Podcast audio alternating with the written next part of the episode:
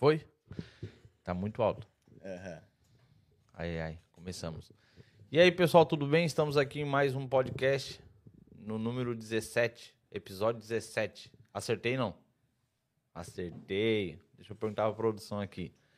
E aí, como é que vocês estão? Tudo sob controle? Tudo certo? Boa noite, boa noite a todos que vão estar aí nos ouvindo aí. Como é que você tá, Israel? Tudo bem? Tô achando sua voz hoje um pouquinho mais calma. O que foi que aconteceu? Eu tenho que aprender, né? Aprender a ficar mais calmo, não falar pelos cotovelos, né? Ah, muito bem. Tá tudo sob controle? Como é que tá seu dia? Tudo graças a Deus. E o seu? Co- co- Como tá sua terça-feira de carnaval? Ah, a Cris já brigou comigo, o Leandro me xingou. Ah, então tá um dia normal. Mas é isso aí, pessoal, ó.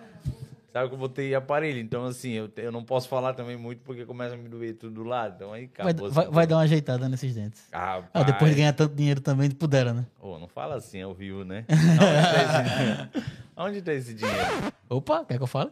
Não posso. Eu tenho- eu te- eu- eu sou- a gente- nós somos protegidos uh, sigilo advogado, então Hum. infelizmente eu não posso falar. Tá vendo, pessoal? Tá vendo? Mas, ó, botando aparelho. eu- ó, se o, se, o meu, se o meu dentista ele vir no podcast, como ele falou que vai, eu vou falar da marca dele. Senão eu não vou falar também. Né? O que, que você acha? Tem que ser assim, né? Porque senão não vai. Se não pagar. Pessoal, tem que, ó, não esqueça você que tá nos assistindo agora, por favor, compartilhe essa live aí com seus amigos, marque nós lá no Instagram, é, já comece aí com seus comentários, já manda mensagem, já manda pergunta, já começa, se puder, tá compartilhando, a gente agradece e também tá dando like lá no nosso YouTube, também seguindo no canal. Tem o que hoje de, tem, tem o que hoje de bom? Rapaz, ho- ho- hoje eu, eu já, eu já recebi uma aula aqui durante uns 5, 7, 10 minutos aqui de algo diferente que eu ouvi, umas palavras diferenciadas. Como, mas ele já tinha falado, ó, ele vem com umas palavras difíceis que eu não vou entender nada. mas eu pergunto, tá? Se eu não entendo, eu falo, "Não, cara, eu não sei o que significa essa palavra aí, não. É bom que a gente já explica ao vivo e todo mundo Ah, entende. é, eu, sou, eu, eu sou assim. E o bom é que assim, porventura muitas as dúvidas que o Matheus pode ter, as pessoas que estão nos assistindo também podem ter e vão guardar com essa dúvida. Aí na hora você fala, não entendi. O cara, eu também não. É, porque... Ou então às vezes entendeu, mas enten- entendeu de uma forma equivocada. Exato. É, de um, de um outro ângulo, né? Porque cada um vê de uma forma e cada um interpreta da sua maneira. Então, como eu tenho palavras que eu não entendo, eu vou lá e pergunto, cara, o que significa isso? Para que eu possa Assimilar. assimilar exatamente. Porque se eu não entendo, eu, eu não vou nem rir, vou ficar. Eu não entendi, amigo. É. Mas, ó, quero agradecer aos nossos patrocinadores, Netmore. Você que quer comprar seu iPhone, é, seu MacBook, seu iPad, seu Apple Watch, não comprou ainda porque você não quer. QR Code tá na tela, Lucas? Deixa eu perguntar a produção. O Lucas é a produção. Ele tá meio doentinho hoje, mas ele tá aqui, firme e forte. Não tá com Covid, né? Eu... a- ele acha. Ai- ai- Ainda existe Covid? Eu acho que não. Pra mim nunca existiu. Hum. Netmore, sonhe, parcele e realize. Compre seu iPhone, seu MacBook parcelado. Entregamos na sua casa no conforto. Você que está no Brasil pelo preço da Europa, entregamos para você aí ainda com facilidade no pagamento. Você que está na Europa, paga aqui, recebe é, lá no Brasil. Você pode estar dando de presente aí para seus familiares e tá, pa- e tá pagando aqui para Netmore. E você que está no Brasil, nós temos aí o melhor preço de Santa Catarina, São Paulo. A gente entrega o Brasil todo muito rápido. Rápido assim, depende muito do Sedex. De 2 a 10 dias, normalmente. Cris, ultimamente tá indo rápido? Como é que tá as entregas do Brasil? Até em 5, dependendo do estado. Depende, não, não é lá na Amazônia, né? Na Amazônia demora. 30. 30 dias. Minha produção tá dizendo que na Amazônia demora 30 dias. No Amapá, então. Mas é um 45. E lá em Aracaju, chega rápido? Não sei. Nunca fez o Nunca teste? fiz o teste. Hum, Já comprou alguma coisa no Mercado Livre? Ah, já, na, já os fones foi, foi cinco dias. Cinco dias, cinco dias. Aí, então como é que não foi? Você Cinco já, dias. onde tá o. Já olhou sua conta? Gente, mas pagou o frete também ou só. Tam- Também. Hum, então. Produção tá. Essa, essa produção é sincera demais. Não sabe a hora de ficar calado. Você tá vendo? Então, ó, não esqueça, compartilhe, tamo junto. Lopes Sociedade de Advogados, você que tá sem seu documento, você tá porque você quer. Lopes Sociedade de Advogados, tire seu documento, seu visto, abra sua empresa, é, mostra o caminho exato que você tem que trilhar aí na Europa para que você possa ver a questão dos impostos também. Então, Lopes está aí para isso. Caso ele não saiba resolver, ele sabe, né? Ele faz a pergunta para mim, para os telespectadores, que eu não sei falar até. né? E aí ele vai lá e responde pro cliente, mas ele fica com a verba e ele não me dá a minha parte. Aí tá bom, eu vou chegar lá, né? E aí, Lopes? Matheus, o importante não é saber tudo. O importante é conhecer as pessoas que sabem. Ah, Ah. muito bom. Entendeu? Vale um corte? 50 euros, tá? então, quer tirar seu visto, quer vir para Portugal ou para Europa, dependendo do país que você quer, já vim com visto, bonitinho. Entre em contato aí com a equipe, se o QR Code puder estar na, na tela. Lopes Sociedade de Advogados, tem, nós temos o nosso escritório na Bélgica, nós temos aqui no, ah, em Portugal e também temos lá no Brasil. Onde fica lá o nosso Benitinho? Em Aracaju. Aracaju. Aracaju. De lá ele resolve tudo. Aracaju e tem uma filial em Brasília gente despachar as coisas. Hum, rápido, tá vendo? Esse povo é. Hum. E na França?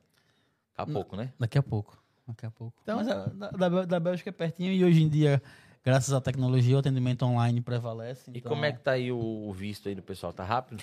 Bom, os vistos estão rápidos e a gente tem novidades para quem tá calma na Europa, né? Vocês estão acompanhando as notícias aí, então agora Portugal, para você que tá tão esperando pela famigerada manifestação de interesse, é, Portugal vai facilitar, vai ter mutirão agora e residência automática para membros da CPLP. Então, se você fala a língua portuguesa, amigos cabo-verdianos, angolanos, é, brasileiros, agora vai ter residência automática de um ano.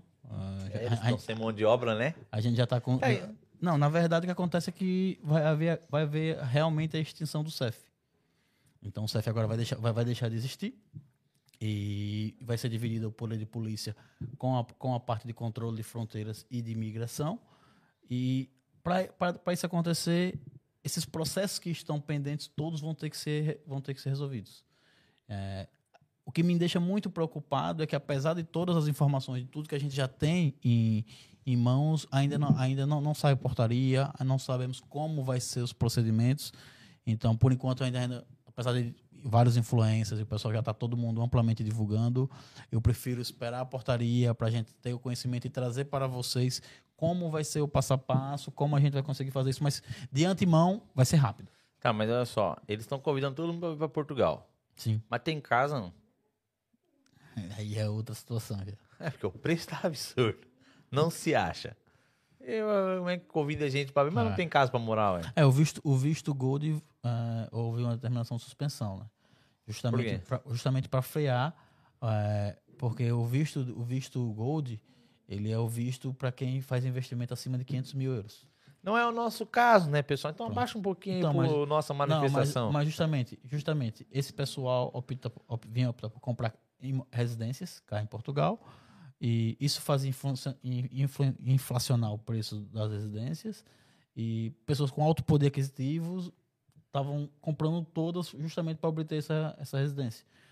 O agora o governo resolveu cancelar isso para tentar segurar um pouco a, a- a questão imobiliária, porque eu acho que só isso também não vai adiantar.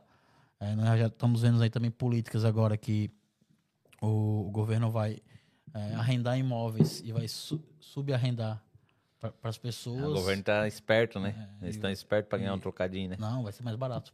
Hum. É claro, não tem como ser mais caro. Aí não tem, aí, cadê a função social da coisa, Matheus? Não existe. Olha, eu só acredito vendo, pessoal. Como é Portugal, eu só acredito vendo. Eu não acredito muito na situação, mas se ele tá falando, o visto sai, né? O visto sabe. Residência sai. Autorização de residência Nacionalidade sai. sabe. É, eletrônica agora Eletrônica. É- Muitas novidades. Muitas novidades. Hum. Vou calar minha boca, tá horrível. É empresa abre. Sim, também. Rapidinho. Rapidinho. É, Conta de banco. Também. Precisa atacar? 48 horas. 48 horas. Ó, um, um mentoria ao vivo. Quer abrir sua conta bancária? Pessoa- Entre em contato com o Lobby Sociedade de Advogados. Pessoa singular 48 horas, pessoa coletiva 5 dias. Você tá vendo? Solução tem pra tudo. Basta assinar a procuração que os advogados estão aqui pra resolver e a equipe tá pronta. Que cê, tá bom falar? Eita. Tá nervoso? Cara, é, é, ó, ó o Paulo aqui, ó, o Paulo. Não lê, não lê. Olha o que, que o Paulo mandou. tá vendo, Paulo? É, é, eu também queria fazer essa pergunta pra ele, Paulo, mas eu não posso, que nós estamos ao vivo. Paulo, eu sou advogado, eu não sou milagreiro. Tem coisas que não dependem de mim, depende da lei. É, tá vendo, Paulo? Tá vendo? Mas é assim mesmo. Então, ó, tamo junto, pessoal. Minha, é, tem que falar da Naís também, Lucas? Naís Delícias, sabe? É o docinho. Cadê o docinho, Lucas? Não teve docinho hoje, então não tem propaganda. Não, eu tenho que fazer da minha amiga. Eu, fa- eu nunca paguei nada pra ela. Ô, Lucas, tu tira da minha conta o que eu pego dela? Ainda não? Ainda. Você quer comprar seu docinho, seus docinhos, a Anaís vai trazer, logo, logo vai ter aí um vídeo da Anaís passando aí tudo aí pra vocês. E o Me Ajuda Estúdio, você que quer fazer seu podcast, nós temos aqui um estúdio preparado pra você. Você pode estar alugando esse espaço, tem tudo aqui pra você estar fazendo aí seus vídeos ó, e tá é, como a gente vai entrar no assunto como viver da internet, os benefícios da internet, financeiro, tudo que referente a dinheiro, nós, nós vamos estar falando daqui a pouco. Então, tamo junto. Me ajuda estúdio, quer seu espaço, entre em contato, QR Code. Acredito que vai estar na tela, tá na tela. Vai lá rapidinho e não esqueça, nós temos 29 pessoas ao vivo agora nesse momento. Eu peço para você o seguinte: é, compartilhe essa live rapidinho, consiga mais uma pessoa para nós chegar a 60 de 60, eu vou pedir para chegar a 120. Não, Tamo seguinte, junto. aqui também, né? Galera do Instagram que tá acompanhando ao vivo no Instagram, tem todo esse estúdio, toda essa qualidade incrível. Vai lá pro YouTube, o link tá na bio. É só entrar no meu perfil, clicar no link da bio e assistir em qualidade alta no YouTube. Ó, você tá vendo? É isso aí. Nosso convidado de hoje, agora eu vou apresentar o nosso convidado de hoje. Nosso convidado de hoje veio, rapaz, ele veio de todos os lados aí, mas ele chegou aqui em Lisboa. Chegou. A Cris conseguiu chegar, fazer com que ele chegasse. E o nosso convidado de hoje é o senhor, é, chamo de senhor, você, Eduardo, como que. Pode chamar de Duca. Duca? É. Por que Duca? Meu apelido, meu tio, quando eu tinha 4, 5 anos de idade, falou Duca na frente dos meus colegas do colégio e ficou Eduardo Duca. Ficou salvo como o Duca. Tinha o Eduardo mais velho, que era o Eduardão, o Duduzão, e eu fiquei como o Duca, que é o menor, que era o menorzinho. Como é que você tá? Tudo bem? Tudo ótimo. Primeiro, agradecer aqui, que equipe sensacional. Qualidade aqui das câmeras, do atendimento dos teus assessores, videomakers. Obrigado pelo convite. Muito bem recebido aqui por vocês. Tamo junto. E a viagem foi cansativa? Como foi a viagem? Cara, eu tô numa sequência de viagens, então a gente veio aqui pra Europa, fiz Malta, Roma, Londres, e daí no meio de Londres surgiu aqui o convite, eu consegui encaixar na agenda. Voltei pra Malta só pra pegar o avião e vir pra cá. Estamos aqui agora. Top, top. Deixa eu. uma- normalmente eu faço sempre uma pergunta.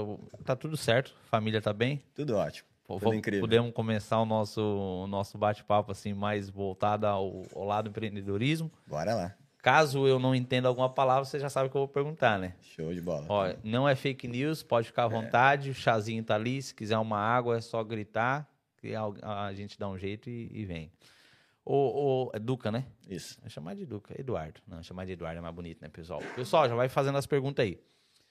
Quem é Eduardo? Quem é Eduardo? Boa pergunta, né, pra gente começar. Cara, o que acontece? O Eduardo é um cara que teve a sorte de nascer com um pai e uma mãe muito complementares, né? Por lado de pai, eu tive o meu pai, que era um cara provedor, um cara trabalhador, um cara que me puxava como homem, né, para assumir minhas responsabilidades, fazer meu dinheiro, trabalhar desde cedo. E do lado da minha mãe, tive um, a sorte de ter uma mãe muito afetiva, muito feminina, que me ensinou compaixão, me ensinou amor, generosidade desde o início. Então, isso fez com que eu buscasse um equilíbrio desses dois lados, que eu conseguisse ser um bom empreendedor, um bom líder, um bom gestor, ao mesmo tempo uma pessoa que gosta muito de pessoas, gosta muito de desenvolver, treinar, mentorar pessoas. E aí, deu no que deu. Isso de berço, então. Você berço, já é. vê que o berço muda tudo, assim, a carreira de uma pessoa. o, o berço e as dificuldades da vida, né? Então, ah, o berço me ensinou a ser muito ativo e ir atrás do que eu queria. Ambos, meu pai e minha mãe sempre me motivaram muito a isso. Minha mãe era o seguinte, é, não preciso de um filho nota 10, mas menos que 7 eu não aceito. né? Então, já botou uma régua lá. E meu pai sempre disse, o que tu quiser, vai lá atrás, dá um jeito. Eu vou estar aqui só te incentivando, mas comigo tu só vai ter o apoio, o resto tu vai te virar. E você, e você é, de onde do Brasil? Sou de Porto Alegre, sul do Brasil. Mas é qual, qual mas não é de Pelotas, né? Não, Porto Alegre, Ah. Grêmio. é, o pessoal brinca muito, né? Ah, Eu, por que, que o povo, eu, sou, de- eu sou de Santa Catarina, por que, que o povo fala, chega pra mim, "Ah, você, é, você é gaúcho? Por que, que esse, esse, esse povo tem essa mania de achar que o catarinense é gaúcho? Pois é, também não sei porque estão bem próximos do sul, mas Catarina é bem diferente. É o sotaque, se você vê já pelo sotaque, né? Ele fala, "Oi, como é que eu... vai imitar ele falar? Eu não sei falar. É. Nordestino, nordestino, no- eu tenho um sotaque próprio, eu tenho um dialeto próprio, então eu não preciso imitar ninguém.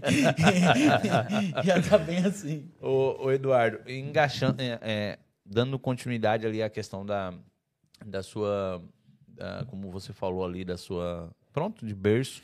O que que você, quando era mais novo, você gostava, o que que você fazia, o que que você gostava de fazer, o que que era, o que que você puxava para pro, pro, pra Cara, sua criancice, adolescência? Eu sempre fui do esporte. Então, hoje, grandes amigos meus, pessoas próximas a mim, falam: Nossa, admiro muito a tua disciplina, a tua constância, né? E a disciplina começa no, espro- no esporte.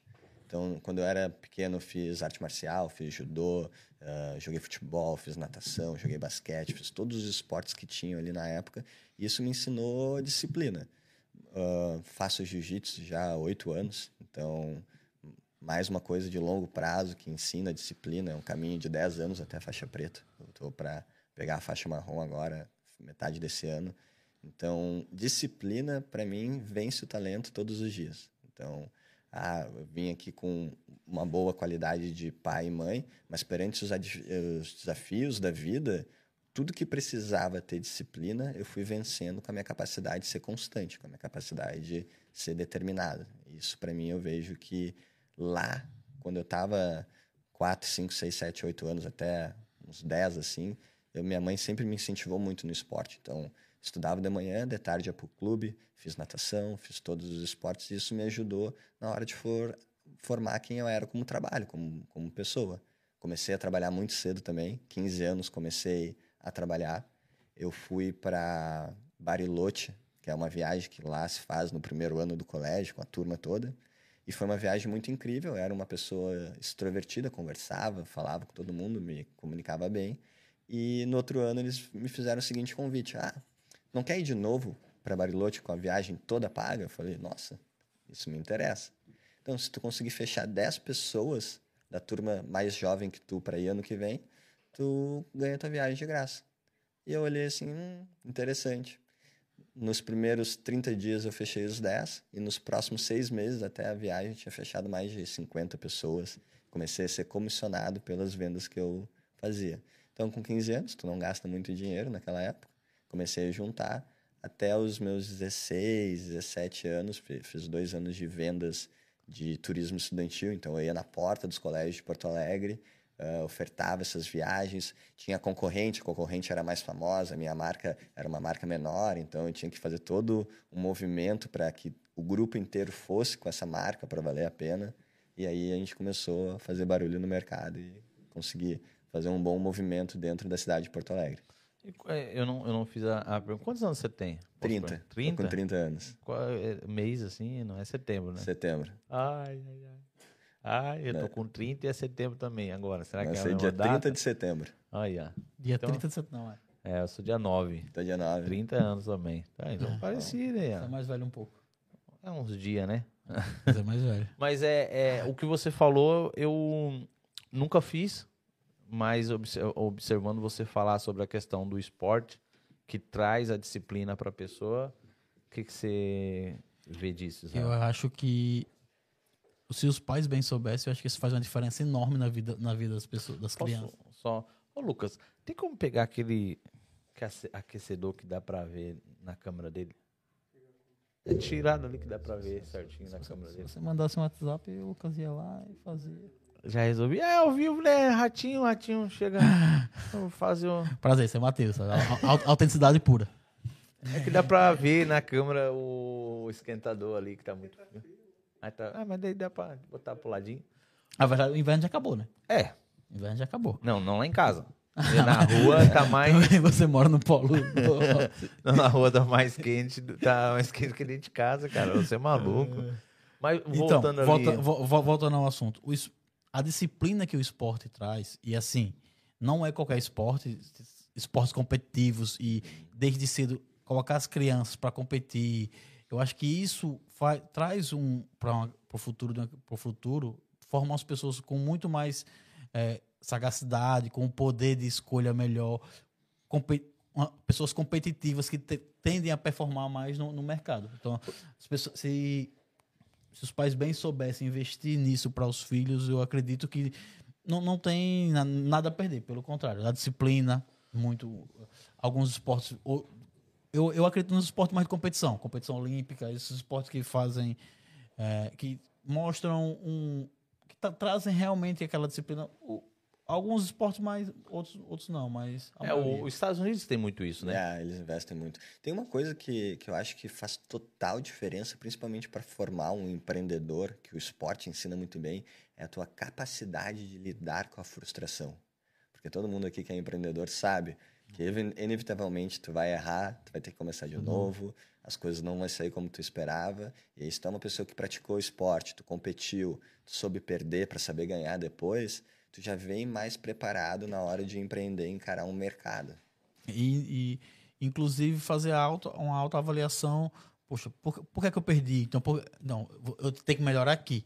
Eu, eu perdi por conta disso. Ele foi melhor. Então, eu, tenho- eu vou ter, que- eu vou ter que corrigir isso aqui. É, eu nunca tinha, nunca tinha, né, talvez eu ouvi, mas nunca tinha prestado atenção essa, essa, vamos falar assim, é, A comparação. é, essa comparação entre o empreendedorismo e a questão, não, entre a disciplina, né, Esporte. e o esporte. Uhum. E eu parando para ouvindo vocês falando, eu tô aqui com a minha cabeça assim observando e isso faz total sentido porque eu vejo que tem muitos empresários hoje, hoje de, de sucesso, bilionários por aí para esse mundo e todos eles falam muito sobre a questão do esporte, todos eles praticam o esporte para não talvez talvez não, acredito eu para agora observando para não perder a disciplina, né? Exato.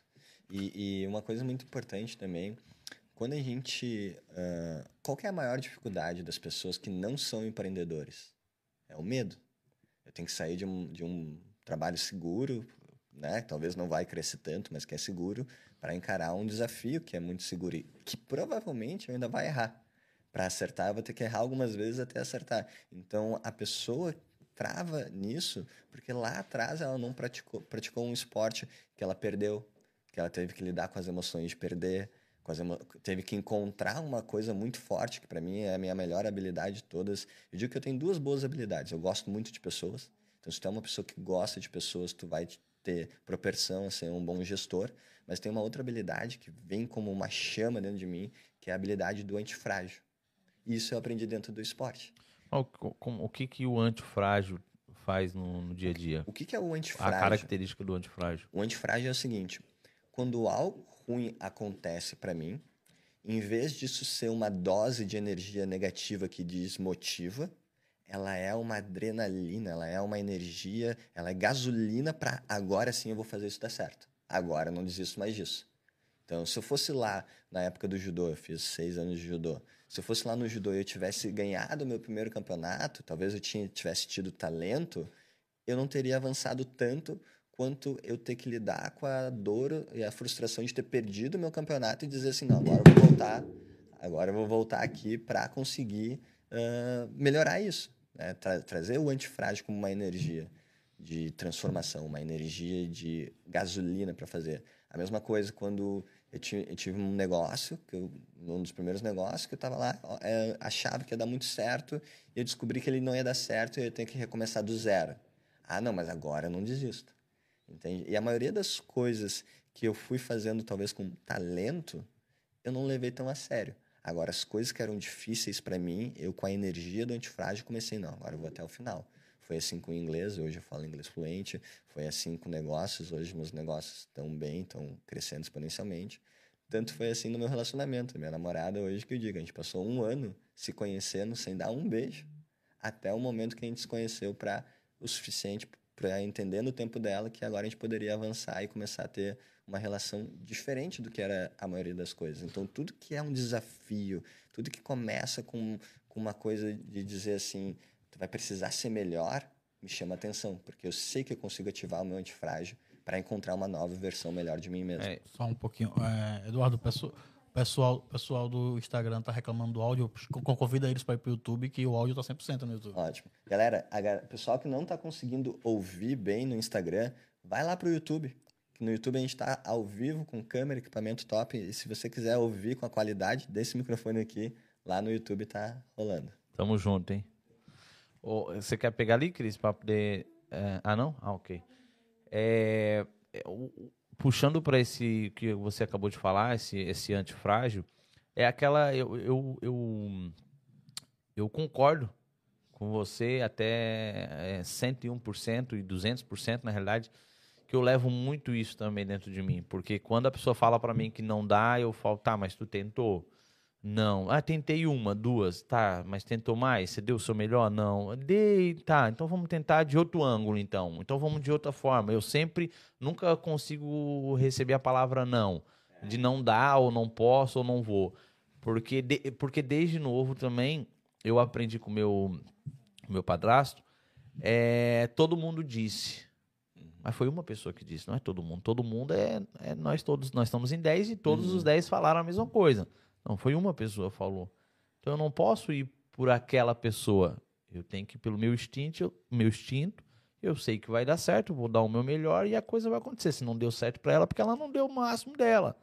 Então eu não deixo isso entrar dentro de mim, assim, me vencer, sabe? Eu não deixo. A, a pessoa não existe para mim não dar. Uhum. E uma, da, uma, uma maneira que a pessoa tem, que todo mundo tem isso, só que muitas das vezes a pessoa não trabalha em cima disso, é parar de murmurar, né? Uhum. É parar de ficar reclamando, é botando obstáculo em tudo, é ouvindo muitas pessoas, ouvindo muita opinião e não tomando atitude. Uhum. Então eu acredito que a pessoa que ela tem dentro dela essa característica, mas ela não trabalha para que isso possa jogar para fora.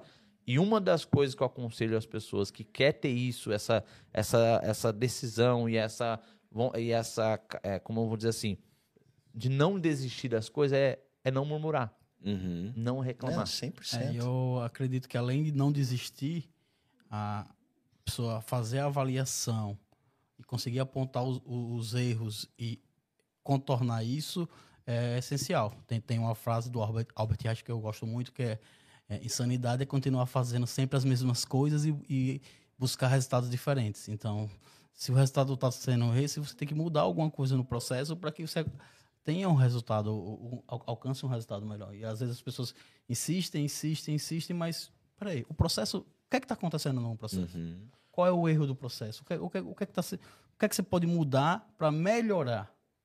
E essa avaliação, às vezes, as pessoas preferem at- atribuir aos outros do, do, do que a si mesmo ou ao processo que foi montado essa questão.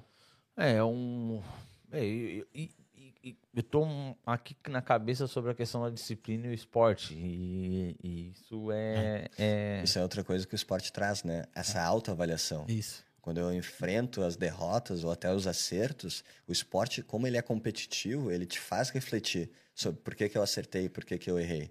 Então, desde cedo, tu já te questiona, tu, tu eleva o pensamento para conseguir entender isso melhor. E acho que é, assim, ó, se tem, se tem uma coisa que faz diferença na vida das pessoas, é tu ter essa habilidade de entender quem que tá falando. Tu falou, tu deu um exemplo, né? Poxa, aqui todo mundo tá falando, mas todo mundo quem? Essa pessoa, ela já teve os resultados que tu quer ter? Essa pessoa tem a intenção de te ajudar? Essa pessoa, ela está com um ambiente e uma energia positiva ou ela não, ela tá falando por falar e daqui a um pouco ela até poderia mudar o que ela disse, entende? Então, é muito importante porque que que acontece? O ambiente forma as pessoas. E aí, tu tá, por exemplo, eu posso dar um exemplo de casa. Meu pai, ele é um excelente pai, proveu para a família, para minha irmã, para todo mundo, mas quando ele empreendeu, ele não deu tão certo assim. E eu, quando eu comecei a minha carreira, eu trabalhei em multinacional durante um tempo, e meu pai achava a coisa mais linda do mundo. Nossa, meu filho trabalha na multinacional. né? Quando eu falei que eu ia empreender, nossa, né? imagina ele, ele, ele projetando o cenário dele, mas ele não tinha sido uma pessoa que empreendeu com sucesso. Na carreira executiva, ele foi excelente, foi engenheiro, fez o primeiro satélite do Brasil na Digicom, foi um dos engenheiros-chefes da Digicom, foi um ótimo executivo, mas ele não foi um bom empreendedor. Então, mesmo sendo meu pai, mesmo sendo dentro da minha ambiência, eu tive que ir atrás de pessoas que empreenderam com sucesso para cogitar, ouvir a opinião delas. Em vez da opinião de pessoas que não conseguiram aquilo que a gente quer. Então, nem sempre a gente está cercado das pessoas que já alcançaram o que a gente quer, mas todo mundo é eternamente responsável de se cercar de pessoas que te edifiquem. É, porque é, o, o, o, puxando o gancho que ele está falando é exatamente aquilo que a palavra de Deus fala, né? Porque uma coisa é você falar que dá fruto e você não vê o fruto. A árvore se conhece pelo fruto. Então eu só eu peguei, eu pego briga e, e, e entro numa briga quando a pessoa fala para mim que ela sabe fazer tal situação e você olha para a vida dela e não é aquilo que ela fala. Então, para mim isso é uma briga, por quê? Porque é hipocrisia. E há muita hipocrisia hoje no mundo dos negócios. E as Principalmente pessoas no meio digital. Principalmente no meio digital. E as pessoas, elas ouvem uh, pessoas no mundo onde elas vivem negativa, uhum. pessoa não deu certo, não deu com, não vai dar certo contigo também. Ah, eu já fiz isso, não consegui. Aí a pessoa acaba só ouvindo essas palavras, a pessoa desanima. Uhum. Então, um conselho: sai do meio desse povo. Ah, quer ficar no meio? Não ouve. Ah, você vai, você vai ser chamada de orgulhosa. Ponto 1. Um, aceite que dói menos. Ponto 2. É, mesmo te chamando de orgulhoso, você mantenha a sua humildade, ouve, entra aqui, sai por aqui. Coloca o teu objetivo em, em ordem, coloca em prática uhum. e faça dar resultado a sua teoria, que eles vão ter que engolir seco. O resultado fala alto, né? O que tu faz fala tão alto que tuas palavras eu não escuto. É. Oh, Exatamente. Dá um corte aí. Tá vendo? Outra coisa que é interessante, né? Uh, como eu vim de muito tempo de arte marcial, tanto no judô, agora no jiu-jitsu, uh, ensina muita questão de hierarquia. E o Robert Greene, ele fala muito isso no, no livro As 48 Leis do Poder. Lei número um, uh, jamais ofusque o brilho do mestre. Então, quem são teus mentores? Quem são as pessoas que estão abrindo o caminho para ti? Porque se eles forem ótimos mentores, provavelmente durante o final dessa da tua jornada tu vai conseguir chegar em lugares mais distantes do que eles, porque eles conseguiram se tornar ótimos mentores. Mas nunca ofuscar o brilho do mestre, nunca botar a hierarquia para funcionar. Então, por exemplo, se tem uma pessoa que está mais tempo fazendo aquilo que tu faz, por mais que tu ache o contrário, experimenta o que ela está falando. Ela já tem mais experiência, tem mais resultado. Elimina as tuas crenças rígidas para botar em prática o que ela falou. Ao mesmo tempo, se tu já tem mais experiência que a pessoa que está na tua frente, mostre que tu tem experiência. Não, não é porque, ah, vamos botar todo mundo do lado, todo mundo é igual. Não. Se a pessoa está aprendendo, Coloca ela no lugar de aprender. Se tu tá com uma pessoa mais experiente, te coloca no lugar de ouvir. Ouça todos, mas saiba também dizer isso, porque eu vejo que muitas pessoas elas uh, fogem da posição de liderança. E ser líder, às vezes, é ter que ensinar. Às vezes é ter que cobrar, é ter que apertar. Tem que ouvir. Tem que ouvir. Tem né? que aprender. Tem que aprender. E às vezes, às vezes a falta de liderança gera pessoas que não estão prontas para liderar, é, começarem a liderar. E eu, aproveitando que você está falando, eu acho que um dos erros um dos maiores erros de, pessoas, de líderes é justamente isso. É ter esse compromisso com o erro. Eu, eu costumo dizer que eu não tenho compromisso, eu não tenho compromisso com o erro. Se eu ver que eu estou errado, eu vou, vou, ter que assumir. Uhum. Você assume, todo mundo erra. E, uhum. e, e, tem pessoas que vão ensinar coisas a você que você, estagiário ou outra pessoa que entra no seu negócio hoje, passou duas horas com você ali, mas ele, ele conseguiu ver por uma outra que você não estava vendo a sua situação, aquela situação. E concordo em gênero, número igual, quando você fala é, não ofusque o, o, brilho do líder. Eu tenho, eu tenho isso muito comigo, eu acho, eu uso a palavra gratidão. Eu acho que uhum. as pessoas que lhe, lhe contribuíram para o seu caminho, você tem que ser eternamente grato e, faz, e, e honrar isso o, o, máximo que você puder. Olha, a gente entrou, você falou essa, essa questão da, da liderança, da hierarquia, é uma coisa que eu também tento aprender, buscar muito sobre isso. E uma pergunta que eu tenho, que eu fiquei, que, é, que eu tenho para fazer é exatamente essa. Se você tem, né? Se você teve um mentor. Hum, cara, Se que... sim, qual? Sim, sim. olha, olha que difícil, né? Eu sei que muitas pessoas que estão assistindo aqui hoje uh, gostariam de ter um mentor, né? E muitas vezes o nosso propósito está ligado a ser para o mundo aquilo que nos faltou. Né? Então, hoje, eu numa posição de mentor de muitas pessoas, de muitos negócios, é justamente pela minha incessante busca de ter mentores. Eu tive muitos mentores no esporte, né? tive, tive professores no, colégio que sempre me puxaram, né? mas no business eu não tive. Então, a coisa mais próxima que eu tive de um mentor foi quando eu trabalhei dentro de uma startup. E dentro dessa startup tinha um cara muito jovem, que começou a empreender com 25, 27 anos. E eu tive a oportunidade de ter raríssimos momentos dele para aprender como que ele estava gerindo uma empresa de tanto sucesso sendo tão novo. E aí eu fui, eu fui sempre buscando. Mas como eu estava cercado assim de pessoas que não buscavam a mesma coisa que eu quando eu era mais jovem, porque querendo ou não, eu fui, eu fui um adolescente, eu fiz festa, eu também não, não tinha, não, teve uma época que eu fui mais responsável, até eu começar a ver que, nossa, isso aqui está me distanciando dos meus objetivos. E aí eu fui começando a abrir mão de tudo abrir mão do álcool, abrir mão de festas, abrir mão de certas coisas que estavam me tirando o foco para dizer assim, não, meu compromisso é me tornar um bom empreendedor, meu compromisso é ter um negócio digital de sucesso. E aí, onde é que eu fui encontrar mentores? Meu, meu maior mentor sempre vai ser meu pai. Jesus, meu pai, meus mentores de vida, minha mãe, são a triade, né? Agora eu tinha que encontrar mentores de negócios. Jesus é um ótimo mentor de negócio. Ele, ele fala tudo que tu precisa saber se tu souber ouvir. Mas às vezes tu não está pronto para ouvir, então tem que encontrar uma linguagem mais fácil de alguém que está falando de negócios, assim. E dentro disso, uh, eu entendi que numa multinacional eu não tinha acesso a ninguém. Quem ia conversar comigo era um supervisor que mal sabia o que estava fazendo para poder me ensinar direito o que eu tinha que fazer. Na startup eu consegui um, um empreendedor, mas ele era um empreendedor jovem. Ele ainda estava aprendendo durante o caminho, então eu aprendi com os acertos e muito com os erros também como não fazer. E agora, onde é que eu acho meu mentor? Aí eu fui atrás daquilo que mudou a minha vida: livros. É, as pessoas perguntam: Nossa, mas tu leu tanto livro assim? Tu, tu comentou quantos livros que tu já leu? Cara, já li mais de 300 livros. Por quê? Porque eu descobri que se tu tem um problema hoje na tua vida, alguém nesse planeta já passou por esse problema, resolveu e escreveu um livro. É falta de foco, concentração, é criar um negócio, é administrar tuas finanças, é melhorar a tua comunicação, é tu, ser um, tu ter um relacionamento. Alguém já passou por essas dificuldades iniciais e escreveu um livro. Agora, tu tá tendo a disciplina e a habilidade de ler para se informar, para se desenvolver? Eu não tinha. E eu descobri por que, que eu não tinha. Porque quando eu pegava para ler um livro, eu lia extremamente devagar. Eu lia 100, 120 palavras por segundo, por minuto, desculpa. Até que eu caí num livro chamado Limitless, do Jim Quick, que é o professor do Mind Valley, que é a escola do Vale do Silício. E nesse livro ele ensina como ter leitura dinâmica. E aí, quando eu comecei a, entender que eu não estava conseguindo ler porque era muito lenta a minha leitura e por isso não tinha paciência, e ele ensinou leitura dinâmica, em três meses eu comecei a ler 500 palavras por minuto porque ele ensina técnicas de tu começar a olhar palavras como se fossem imagem, em vez de ler fazendo o som na mente. Quando a gente vê uma foto de um martelo, a gente não pensa martelo, mas quando a gente vê escrito martelo, a gente está lendo martelo. Então é muito devagar essa leitura.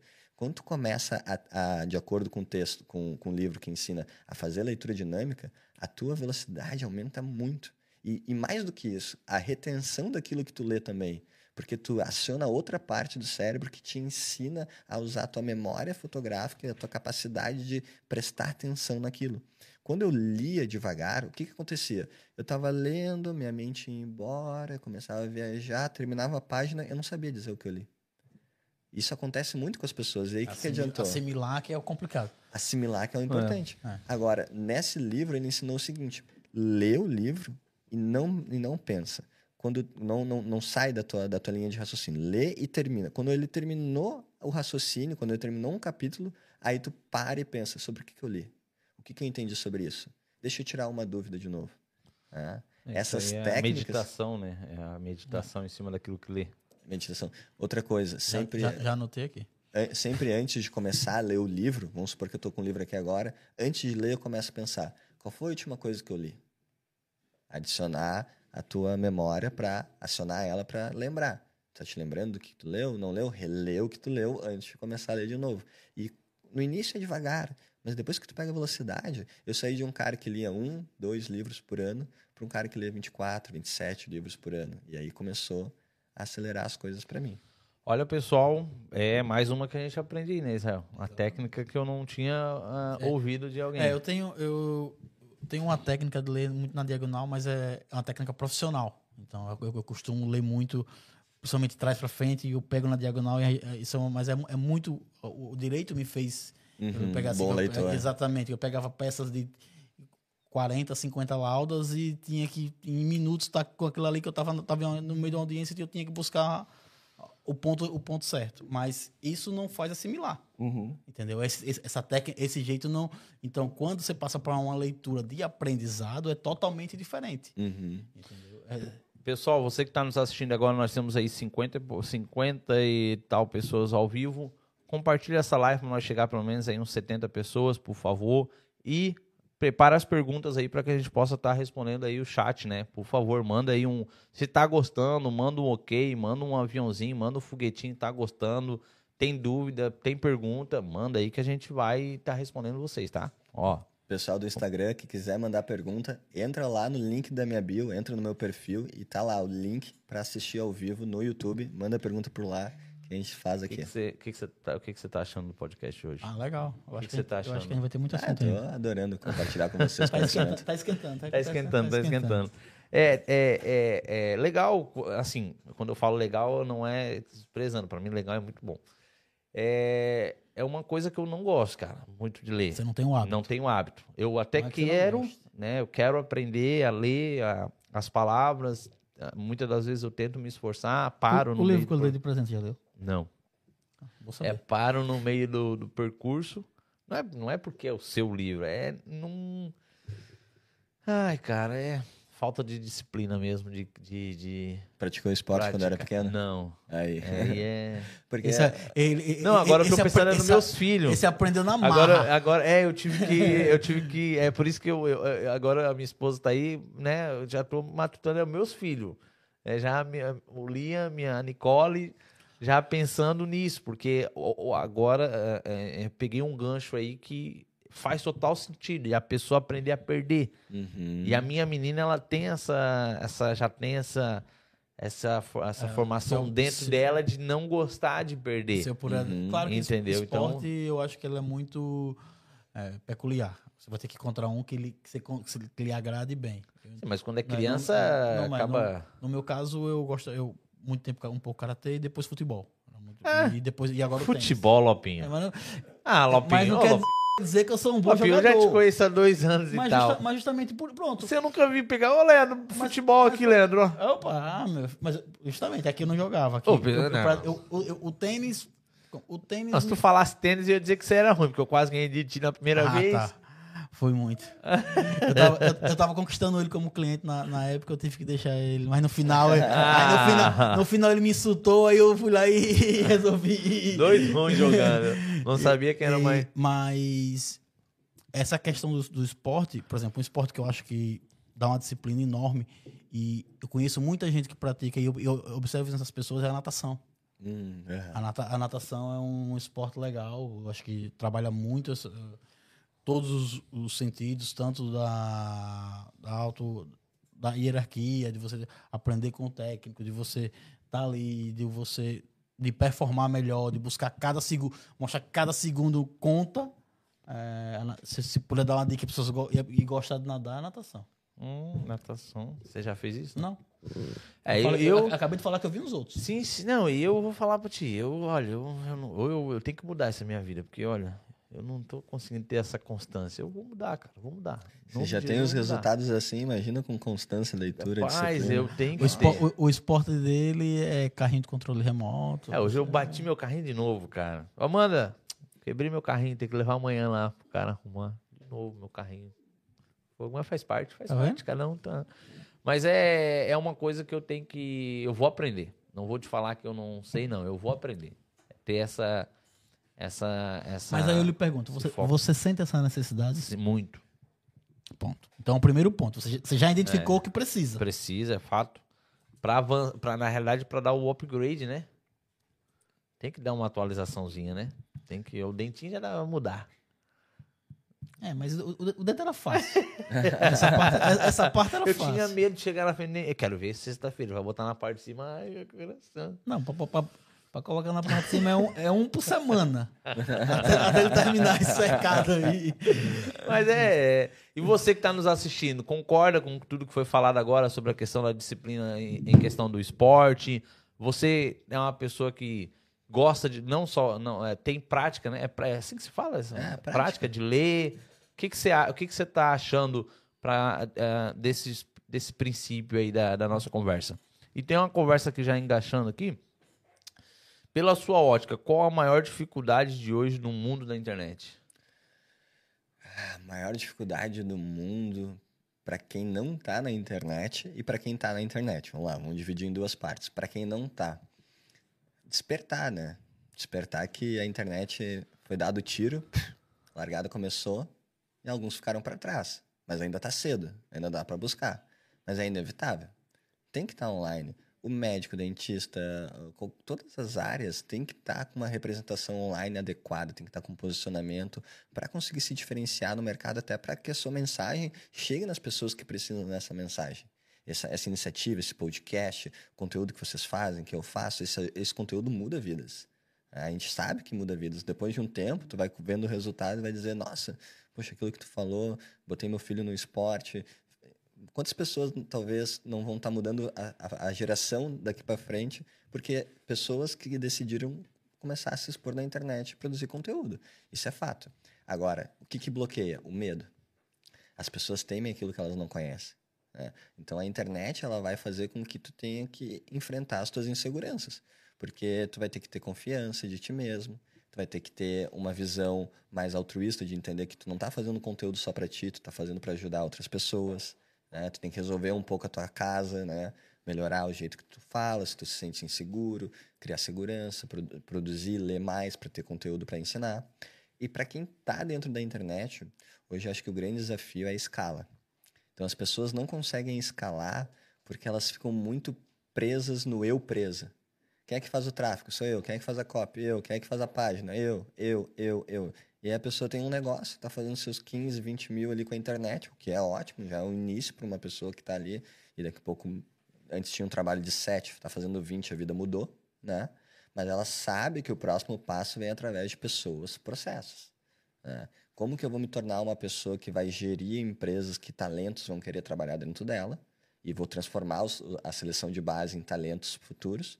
E como que eu vou ter processos para que eu possa eh, trazer essas pessoas e conseguir sair um pouco da operação para ficar mais na parte estratégica e poder fazer ela crescer, para poder estar participando de network, de eventos que são importantes para daqui um pouco acontecer uma troca de ideia, que eu volto lá para Porto Alegre, melhoro o meu business, aprendo uma, duas coisas, testo, entende? Então acho que esses são os dois principais desafios. O, o- quando você fala a questão que você é, vai nessa- nesses encontros, esse network, e você vai lá, pega um gancho, leva para o seu negócio, ou leva a Porto Alegre, como você deu exemplo.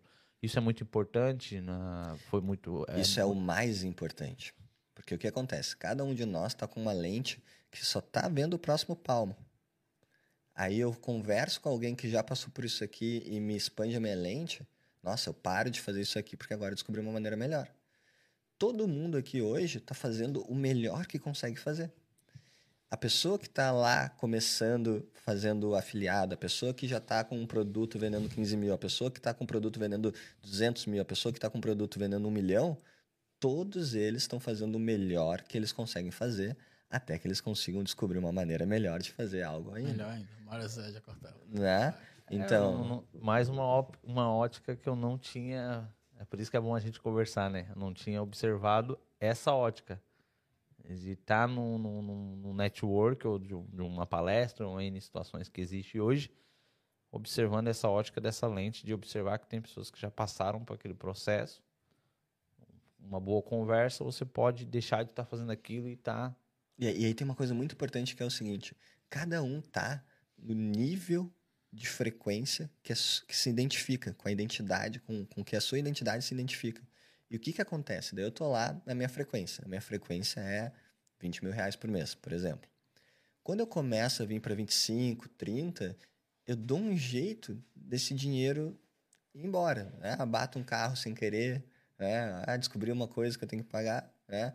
Ou, por exemplo, quando esse dinheiro cai eu começo a fazer 5, 7, opa, não vou tolerar isso, eu vou para 20 de novo, eu subo. Então tem muito a ver com a tua identidade. A tua identidade vai ancorar aquilo que tu tá tendo da vida. Na vida a gente sempre tem aquilo que a gente tolera. Então quando a pessoa começa a tolerar, ela vai dizer assim, é aqui que tu vai ficar, é é aqui que eu vou te dar. É, quando tu falou do Cortella, né? Isso. Cortella tem uma frase que ele fala assim, vaca não dá leite. Você tem que Você tirar. tem que tirar. Exato. E é a pura verdade. E é a pura verdade. Só que o que é o tirar? Cada um tira o- que acha que faz sentido pra si. E aí não, não tô aqui pra julgar quem quer mais, quem quer menos, mas se tu quer mais, tu tem que começar a te identificar com uma identidade de que tu tem que elevar o teu padrão. né? E muitas vezes, sabe o que que eu vejo acontecer que é muito normal? As pessoas falham num negócio, as pessoas falham na internet porque elas querem muito pouco. Ah, eu só queria fazer mais 3 mil reais, só queria fazer mais 5 mil reais. E isso não te dá uma energia, uma motivação suficiente para tu ter a, a vontade, a capacidade de ir além e conseguir. Porque quem já tem um negócio online sabe que o, o que te dá 5 mil reais a mais, por detalhes, pode te dar 20. Né? Só que a pessoa não acredita no 20, tá com medo, tá bloqueada e ela, Às ela vezes nem, acre- nem acreditava nos cinco. Nem acreditava no 5. Não, eu às vezes até acredito, mas é o que ele falou já. Pra ela tá bom aquilo ali, né? Pra ela tá bom e. E às vezes é mais difícil tu fazer o 3, Ah. porque daí tu vai botando 50 reais de tráfego. Tu vai- não quer botar 300, não quer botar mais. Tu vai fazendo uma lojinha pequenininha, tu vai fazendo as coisas nota 5 e 7, e até tu conseguir fazer 3, nossa, demorou um tempão, demorou seis meses, foi muito mais difícil. Agora tu vai lá e diz assim, não, meu objetivo é fazer 50 mil reais com a internet, pô, tu sabe que não vai poder botar 50 reais de tráfego, vai precisar mais. Sabe que essa tua- esse teu site tá feio, tu tem que fazer melhor, a tua copy tem que ser boa, a tua oferta tem que melhorar. E aí, e aí quando tu bota um objetivo grande, além de te motivar, o teu nível de criteriosidade e exigência aumenta. E quando ele aumenta, tu vai fazer um trabalho melhor. E talvez ele não vai te dar os teus 50 mil que tu queria no início, mas com certeza ele passou dos três. né? Então, quando tu ancora no nível de exigência maior, quando tu erra, tu erra acima daquilo do que era o que tu queria. E isso faz diferença na hora de botar um negócio no ar. Nós temos aqui um comentário do Bernardo. Ele estou, ah, estou lendo um livro por mês depois que conheci o Duca. Antes disso, nunca tinha lido um. Viu Teu só? fã aí.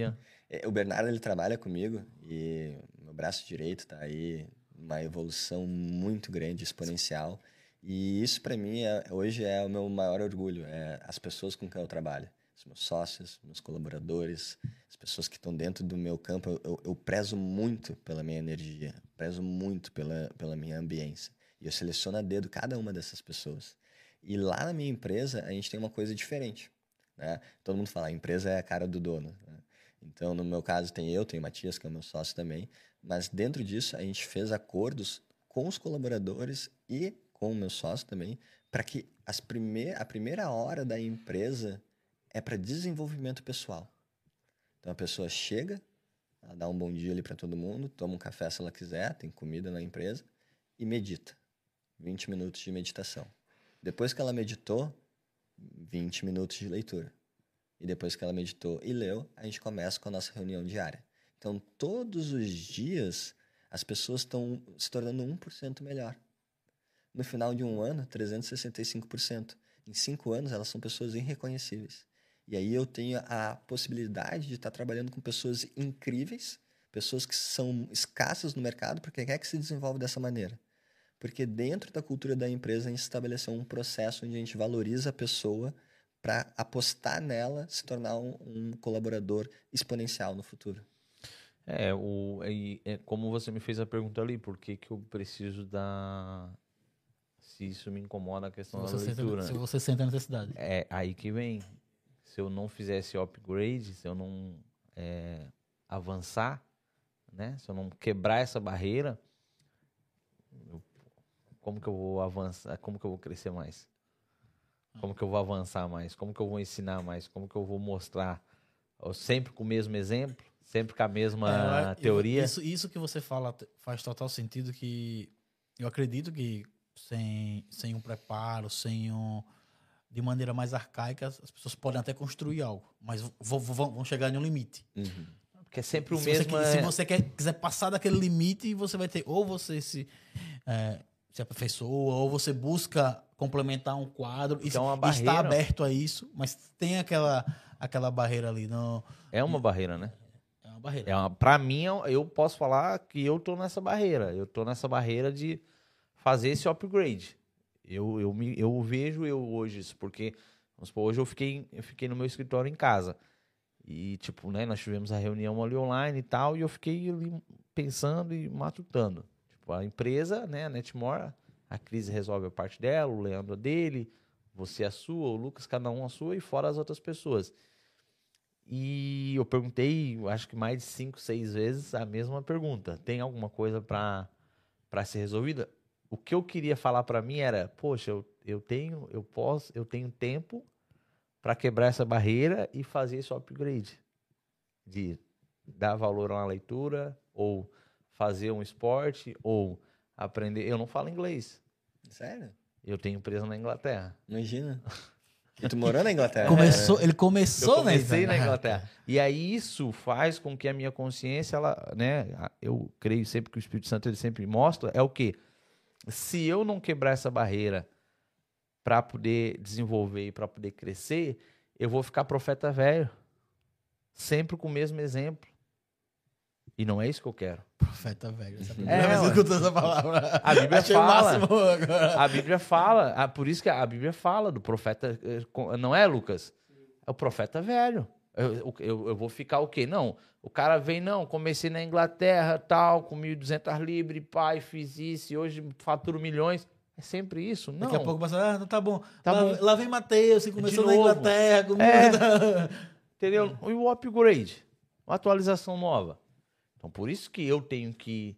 Então, para mim, a minha maior dificuldade, né, que eu estou me encontrando, é ter essa disciplina, ter essa constância de estar lendo ou de estar procurando é, sempre nessa metodologia que você acabou de falar da sua empresa, né, de cumprir Ah, o aquilo ali. O conhecimento liberta, né? Entendeu? Liberta. E isso eu reconheço que eu posso faturar milhões, né? Eu posso estar hoje tranquilo, financeiramente falando, mas não é isso que eu quero.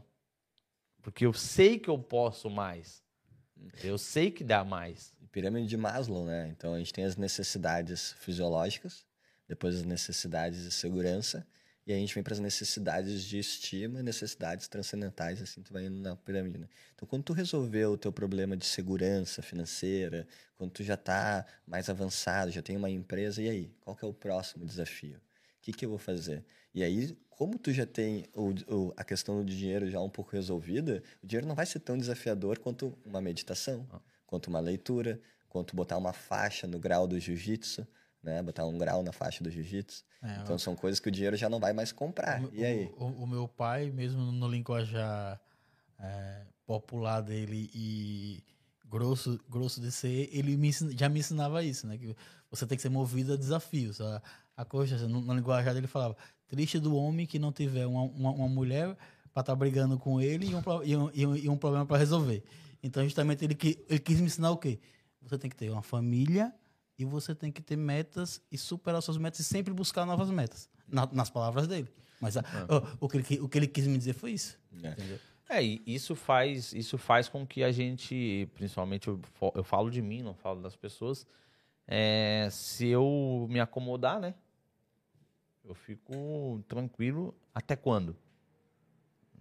Tem, tem um, um- um podcast que eu gosto muito de assistir, do Bruno Perini, que ele, ele cita, tem uma citação que agora não me lembro qual foi o livro, mas é que ele fala assim: o homem que não é ah, bonito aos 20, forte aos 30, rico aos 40 e sábio aos 50, nunca será bonito, forte, eh, rico nem sábio.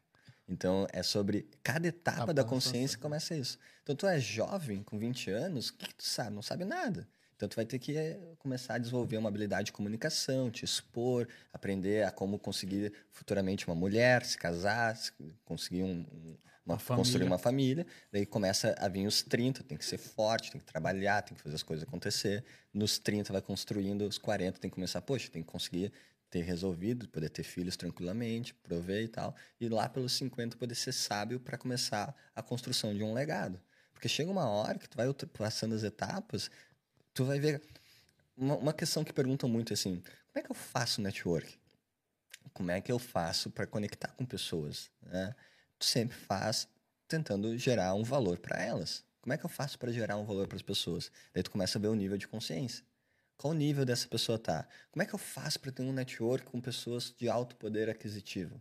Pô, as pessoas que estão de alto poder aquisitivo, elas não querem dinheiro porque dinheiro é o que elas já têm. É, você falou uma coisa que é pura realidade. Eu não busco dinheiro. Não é, É. mais dinheiro que Agora, eu como é que eu posso gerar valor nas pessoas que estão no meu time, como é que eu posso gerar valor nas pessoas que estão na minha família, na minha comunidade, como é que eu posso construir o meu legado, como é que eu posso começar a me organizar para isso. Então, por exemplo, se a pessoa quer fazer um network com uma pessoa que já está bem financeiramente, entende o que, que essa pessoa valoriza, quais são os princípios dela e oferece maneiras de ajudar ela com o que ela busca gerar para o mundo. Se tu quer fazer um, um, um network com uma pessoa que está começando e está um pouco na tua frente, pô, vê como é que tu pode ajudar ela a fazer um negócio prosperar um pouco mais, porque ela está buscando dinheiro ainda entende? Essa, esses detalhezinhos de tu saber olhar as pessoas, entender como ajudar as pessoas. Tem, tem um amigo meu que foi o meu primeiro convidado do meu podcast, o Lucas Goldberg, que ele, que ele me falou uma coisa quando eu, nossa, eu, não, eu tava nem perto de começar a ter o resultado que eu tenho hoje, mas ele me falou assim: eu tenho sempre a necessidade de deixar mais valor do que eu recebo na mesa. Então, se a pessoa foi lá e me dedicou um tempo para me dar uma mentoria, me dedicou, deu uma palavra ou me ajudou com alguma coisa, como é que eu vou retribuir para essa pessoa? Eu vou estar tá sempre procurando maneiras de deixar um pouquinho mais. E ele faz isso com maestria. Ele é um cara que todo mundo gosta dele. E ele é bastante, tem um network admirável. Inclusive, Lucas, tá na hora de tu lançar o teu curso de network, né? E, e desde sempre, ele sempre, tu vê o cara assim, ah, o que, que eu posso fazer aqui? Poxa, não posso fazer nada. Pô, deixa eu, deixa eu pagar aquela conta, deixa eu trazer um livro que aquela pessoa falou que tinha um problema, vou dar esse livro para ela, deixa eu conectar essa pessoa, apresentar para essa, porque eu vi que eles estão procurando um negócio, entende? E essa mentalidade te torna uma pessoa magnética. A mentalidade de servir, né? Porque tu só consegue servir o outro depois que tu aprendeu a servir a ti mesmo. Então, tu serviu a ti mesmo, tu conseguiu sair de um estado de vibração baixa para um estado mais tranquilo, tu consegue parar de olhar para as tuas necessidades para conseguir enxergar as necessidades do outro e poder contribuir. É, tem uma pergunta aqui no chat é, do Eduardo Souza. Como eu posso uh, programar minha identidade? Reprogramar. Como? Reprogramar. Hum, obrigado, Lucas. Reprogramar. Legal. O que, que acontece, né? Uh, a gente não é a história que a gente conta para nós mesmos. É. Hoje, tu, hoje tu abriu o podcast perguntando quem que é o Eduardo. Essa é uma história. Né? Contei a história do meu pai, da minha mãe, de como eu comecei a nascer. Essa história tá me servindo? Ela tá me ajudando a me transformar numa pessoa melhor? Então, se a, se a minha história vem com exemplos positivos, que está me dando energia, motivação para evoluir, show, a história tá boa. Agora, se a minha história não tá positiva, se eu estou contando uma história de uma pessoa derrotada, se eu estou contando a história de uma versão minha pessimista, vitimista, essa história tem que ser reprogramada para entender o que, que aconteceu no passado, entender que tu não tinha consciência que tu tinha hoje e a partir daí começar a contar uma história que te construa, que tenha uma visão positiva de futuro. Eu poderia contar a mesma história do Eduardo pensando em todos os momentos que as coisas deram errado para mim e vim aqui com uma motivação de vitimista e querer dizer aqui que isso não ia me construir para o futuro, isso não ia formar. Então, não quer dizer que eu não tive essa história. Talvez no, no momento de crise eu passei por essa fase, me tornei consciente e comecei a pensar, tá, eu preciso reprogramar. Essa história não vai me levar para ter o sucesso que eu quero, não vai me levar para prover uma família, não vai me levar para construir nada do, do que é bom. Eu comecei com essa consciência, entender como é que eu faço para reprogramar a minha identidade. Bom, primeiro eu tenho que começar a aprender a me distanciar dos meus pensamentos. Qual foi a última vez que tu ficou sem pensar? Ah, daí a pessoa pensa, puxa, eu estou até pensando agora, a última vez que eu estou sem pensar. E eu não sei. Então, eu, eu criei colado nos meus pensamentos, eu me criei colado. E aí vem as emoções, eu sou impulsivo, eu sinto ansiedade ou depressão muito fácil, eu sou reativo, eu tenho dificuldade de me acalmar. Daí eu pensei, nossa, eu tenho que aprender esse distanciamento, que a gente chama de uh, desenvolver o pensamento alargado. Pensamento alargado é quando tu observa algo que te dá alguma reação emocional, daí tu começa a perceber que essa reação emocional, que é um sentimento raiva, tristeza ou qualquer coisa, começa a gerar um sentimento. O que, que é um sentimento? Sentimento é uma percepção sobre as emoções. Ah, aconteceu alguma coisa e me demitiram no trabalho. Sentimento de rejeitado. Calma, não quer dizer que tu foi rejeitado, quer dizer que tu não serviu para aquela posição. A rejeição que tu está sentindo agora é um sentimento que não está te conduzindo para uma visão positiva de futuro. Aprende a se distanciar dessas emoções, desses sentimentos, que não, vai lugar, que não vão te ajudar. Encontra o ponto zero e a maneira de tu conseguir fazer isso é através da meditação. Né? A meditação ela vai te ajudar a silenciar tudo que está acontecendo para tu observar a tua consciência e entender por que que tu está tendo tais emoções, por que que tu está tendo tais sentimentos. E aí quando tu conseguir te distanciar, reinar um pouco mais sobre as emoções, projetar as sensações e os sentimentos que tu quer ter, que irão construir a tua visão positiva de futuro, que irão te ancorar para isso. Então, o que, que vai fazer tu ter sucesso na vida? Tu ancorar uma, uma identidade de uma pessoa próspera, uma pessoa de sucesso, de uma pessoa um perfil de liderança que alcança os objetivos. Para eu construir isso, eu tenho que trazer atos simbólicos que concordem com isso. Se eu, não adianta ficar dizendo, ah, eu vou conseguir, eu vou conseguir. Tá, mas tu tá fazendo alguma coisa que te dê plausibilidade para isso? Daí tu vai lá, mas não, sim, eu, eu tô. Eu tô lendo todo dia, eu tô meditando, eu tô me arriscando, eu tô, eu tô aprendendo a lidar com a frustração. Continua nesse caminho, tu vai chegar lá. Ah, eu, eu tô falando aqui que vai dar certo, vai dar certo, mas eu não tô fazendo o que eu deveria estar tá fazendo. Eu sei que deveria estar indo na academia, eu não tô. Eu sei que deveria estar tá comendo melhor, eu não tô. Eu sei que deveria estar tá meditando, mas eu não tô. Aí, ele tá falando de mim aí. A parte da academia também eu senti.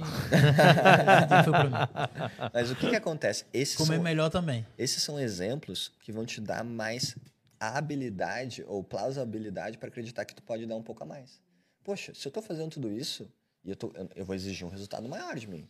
Vamos supor, a pessoa está ganhando X mil reais não fazendo isso, não, sem fazer isso. Agora ela começou a fazer isso e ela continua com o mesmo resultado. Não, agora tem que conseguir 2x, porque eu estou me esforçando mais, eu quero mais resultado. Tu entende? O, o, ato simbólico do sacrifício gera a tua identidade mais elevada para ir atrás de coisas maiores. Agora, se tu não está fazendo nada disso e tu não vê uma percepção de uma identidade elevada, tu vai dizer assim, não, na verdade eu não mereço tudo isso, eu vou ficar com menos. É onde eu tolero, é onde eu acho que condiz para mim. É, o que que você, é, que que você tá achando? Cara, eu achando que quem não tá assistindo tá perdendo. É, tá, é. nós estamos no, no, pico ali de 50, 55. Pessoal, compartilha essa live aí que vai dar tudo certo. Eu vou ler já um comentário, mas eu tenho uma outra pergunta aqui. É, quando se fala em viver da internet, é, o que seria no caso do Eduardo? Produto, serviço? O que, que eu escolheria? Não, o que você hoje vi, você vive da internet? Isso. O que, o que seria esse viver da internet para você? Assim? O que, que, que você vende na internet? O que, que você mostra na internet?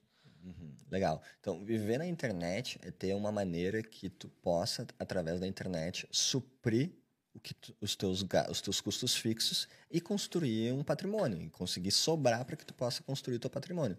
Aí vai depender do tamanho do patrimônio de cada um. Tem gente que quer ter 100 mil, tem gente que quer ter 100 milhões. Não sou eu que vou julgar isso, né? Agora, viver da internet é, eu consigo pagar as minhas despesas, sobrar no final de mês, numa vida que eu curto, através da internet. Hoje, o que, que eu faço através da internet? Eu tenho PLR, que a gente falou ali, que é uh, Product, uh, Private Label Rights, que é tu poder comprar o direito de vender um curso, né? Então tu compra o curso, página de vendas, vídeo de vendas e tu vende esse curso sem precisar expor, sem precisar uh, ter que construir audiência, essas coisas que o lançamento precisa. A gente tem dropshipping, eu também tenho dropshipping, que é loja online sem estoque. Eu tenho mentorias high ticket, que é as mentorias que são tickets acima de 10 mil reais. E agora eu também estou prestes a lançar um, uma assinatura de desenvolvimento pessoal. Isso não era nem para estar falando aqui. O Bernardo, me desculpa, mas quem está assistindo já vai estar por dentro. Que é um e, e o seu livro? O meu livro está num projeto do ano que vem. Então, se eu conseguir bater as metas que eu tenho desse ano, eu antecipo ele. Mas eu já tenho meu ano e o meu ano que vem planejados até o final. Assim, já tenho uma visão de futuro. E quando você fala sobre essa questão da mentoria, você poderia falar um pouquinho o que, que você ensina dentro dela? Show. O que, que eu gosto? Tem muitas pessoas que não dão mentoria porque elas dão muito trabalho. E, é uma, e eu concordo com elas, é muito diferente. A questão é, hoje, tudo que eu faço na internet, minha produção de conteúdo, as minhas mentorias, eu faço porque eu gosto de ensinar e desenvolver pessoas. Então é a parte onde eu construí estruturas dos meus negócios que eles conseguem andar com o tático e o operacional sendo tocado pela equipe e eu consigo ficar só do estratégico, tirando os impedimentos e ajudando com, com que eu possa ajudar de estratégia para que a empresa alcance seus objetivos. Com esse meu tempo disponível, eu foco em fazer o que me dá propósito, o que me dá sentido, que é estar ajudando outros empreendedores a evoluir na internet também. Porque, se lembra que eu falei lá atrás, o nosso propósito normalmente está ligado em ser aquilo que a gente gostaria de ter tido? Sim. Eu não tive um mentor tão próximo, eu tive que encontrar mentores no livro, nos livros, e hoje eu tenho me posicionado como mentor para ajudar as pessoas nesse processo. que, que eu ajudo as pessoas? Eu ajudo as pessoas a terem um negócio digital e a escalar o seu negócio digital. Porque a primeira coisa que a pessoa quer ter é um negócio que dê dinheiro pela internet. Pode ser curso, pode ser, pode ser books, pode ser dropshipping, pode ser algum produto digital que ela possa vender pela internet, ou produto físico. Né? A segunda coisa que ela quer, depois que ela consegue fazer isso, é: nossa, eu estou trabalhando mais do que eu trabalhava antes. Eu quero conseguir trabalhar um pouco menos, ou pelo menos trabalhar em coisas mais estratégicas e não tão braçais. Então, esses são os dois principais perfis que vêm para dentro da mentoria. Então, é muito fácil, depois que tu já percorreu o caminho, se tu é uma pessoa que tem um negócio digital, tu está preso dentro da operação, provavelmente, ou tu não está conseguindo escalar como tu queria, eu pegar os meus processos e te ensinar a montar eles na tua empresa. Daí tu vai começar a identificar, ter clareza de por que, que eu não estou escalando, sim, porque meu financeiro sou eu que faço, meu suporte sou eu que faço, tudo isso está tá me prendendo, e aí eu começo a montar com as estruturas que eu uso dentro da minha empresa, como que tu faz para sair da operação e o que que tu vai fazer com o teu tempo para porque quando tu sai da operação tu vai ter que colocar pessoas, como que tu vai contratar essas pessoas, eu também ensino. Como que tu vai treinar essas pessoas, eu também ensino. E o que, que tu vai fazer com o teu tempo depois, que é escalar a empresa, porque tu só vai poder escalar a empresa se tu tiver tempo livre. Se tu tá na operação, não existe escalar a empresa. Tu vai dar dando um tiro no pé. E para as pessoas que não têm um negócio digital, eu mostro as possibilidades, eu faço um teste individual com cada uma para saber se a pessoa é mais estilo um dropshipping, se a pessoa é mais estilo PLR, ou se a pessoa quer se lançar, ela quer ser uma própria mentora, ou lançar um curso, a técnica dela, de tal habilidade que ela vem. Tem muitas pessoas que fazem transição de carreira enfermeiros, médicos, advogados, pessoas que engenheiros principalmente, né, que entendem que elas têm que ir para o digital, mas não sabem como. Então esses são os dois perfis. Dentro da mentoria. Perce perceberam que o caminho não é só Uber, né? É, perceberam que o caminho não é só Uber, né? é que o pessoal, o pessoal, o pessoal, é, quem vê close, como é que o pessoal fala? Quem, quem vê, vê, close não vê corre. É, não vê é. corre, né? E é, é, tudo é uma disciplina, né? Tudo, é disciplina. tudo se encaixa numa disciplina porque é, a, viver da internet é muito além do que as pessoas imaginam vender um produto, né? É, muito além do que vender um produto. O primeiro passo que a pessoa tem que dar é ela vender um produto. Assim, ah, eu, isso é. Eu, eu acho assim, ó, qualquer pessoa que nunca acordou com uma notificação de venda no celular, ela, tá, ela não está usando o celular da maneira certa. Né? O celular tem que ser uma maneira de tu conseguir fazer dinheiro. O teu computador tem que ser uma maneira de tu conseguir fazer dinheiro, não de trabalhar. Tu trabalha para construir essa máquina que vai fazer um dinheiro. Então, o teu primeiro objetivo é dizer assim, se, tu tá hoje assistindo essa, esse podcast aqui com a gente e tu ainda não fez uma venda online, te organiza para fazer. Porque a primeira vez que aconteceu uma venda online, tu dizer assim, nossa, vendeu, isso aqui funciona, a tua vida muda. É inevitável. Né? Uma vez que tu fez a primeira venda online, tu não para, porque tu entendeu que agora o mundo ele é diferente. O mundo abriu e ele se tornou real. Quer dizer que deu lucro? Quer dizer que tu conseguiu vender muito? Não, quer dizer que tu descobriu que ele existe para ti. E agora tu vai ter que estudar e se desenvolver para isso. E é infinito, né? é uma casca de cebola. Cada vez que tu tira uma, tu vai descobrir que tem mais uma e depois. Vai chorando e vai chorando no caminho. Os problemas vão vindo e tu vai chorando e vai, tem vai resolvendo. E... Tem que gostar de problema. Né? E, tem que gostar de problema. E a pessoa que tá na internet não gosta de problema, Aí tem a CLT para isso, né? tá, é isso. Bem curto e direto. Tem CLT, para quem não sabe o que é CLT, pesquisa no Google, né? Tem, tem, uma pergunta ali, mas eu não, tenho, eu não sei uma palavra aqui, essa palavra do meio aqui, ó. Eu não sei. Aí tu tem como eu não sei falar, então tem como tu ler do é que, na verdade era eu pra estar tá fazendo isso, né? É, pois lugar. é, eu ia. Aí você, você, começou, você começou aí também, eu deixo, não quis, não quis atrapalhar, mas tudo bem. Na verdade, a gente perdeu a, a leitura de comentários oficial, que era para estar tá aqui hoje seu, ao seu lado. Pai, não, não, não, faz confusão, não. Lê, lê, lê, lê. Vamos lá. Qual o roadmap para alguém que quer fazer dropship ou venda de serviços no mundo da internet? Primeiro eu queria saber, o que é esse negócio de road, ah. roadmap? Roadmap. É, é, o roadmap, ele é, no português seria o caminho das pedras. Ah. Qual, qual, qual é a trilha? Por onde, qual que é o 1, um, o 2, o 3, até eu conseguir vender o meu produto pela internet. Hum, coisa bom. É, Quer responder ou não? Não, podemos responder, né? Então, a primeira coisa que a gente tem que entender é dropshipping, tá, galera? Produto. Qual o produto que eu vou vender esse produto ele vai se qualificar como um produto campeão ou não. Para isso tem checklist, para isso tem maneiras com de produto, identificar né? com o produto. É, por exemplo, eu nunca consegui vender bem nicho feminino. E eu sou um ótimo marqueteiro, sou um ótimo copywriter, mas eu não me identifico com, com as dores do nicho suficiente para eu entender como fazer a melhor oferta. Tem outras pessoas que, mesmo não sendo uh, mulheres, sabem muito bem as dores do nicho feminino e fazem ótimas ofertas. Então, tu tem que vender algo que tu saiba vender. É, teve, teve, teve uma aluna minha da mentoria que eu falei que nicho eletrônico era um ótimo nicho e ela não, não conseguia vender. Por quê? Porque ela não sabe nada de eletrônico. Então teria que passar por uma escola de eletrônicos para entender o que, que o pessoal que gosta de eletrônico valoriza e tem que ver se vale a pena. Então o primeiro passo é produto. Tu te identifica com o teu nicho, tu sabe falar sobre esse nicho, tu já tem um conhecimento sobre ele, é um nicho que as pessoas estão procurando, é um nicho que tem demanda ou é um nicho muito pequeno que vai ter que batalhar muito para conseguir o teu cliente, né? Segunda etapa, oferta. Né? Então, primeira etapa é produto, segunda etapa, oferta. Como que eu faço uma oferta irresistível para esse produto? Como é que eu começo a criar desejo massivo por esse produto? Porque, por exemplo, durante muitas vezes me falaram que vender smartwatch na internet era estava saturado. As pessoas não compram smartwatch pela internet. Porém, até hoje tem pessoas que não têm smartwatch, ou seja, não está saturado. Tem pessoas que conseguem vender smartwatch pela internet e vendem muito bem, porque eles conhecem o nicho e sabem fazer boas ofertas. Depois tu vai ter que ter processos.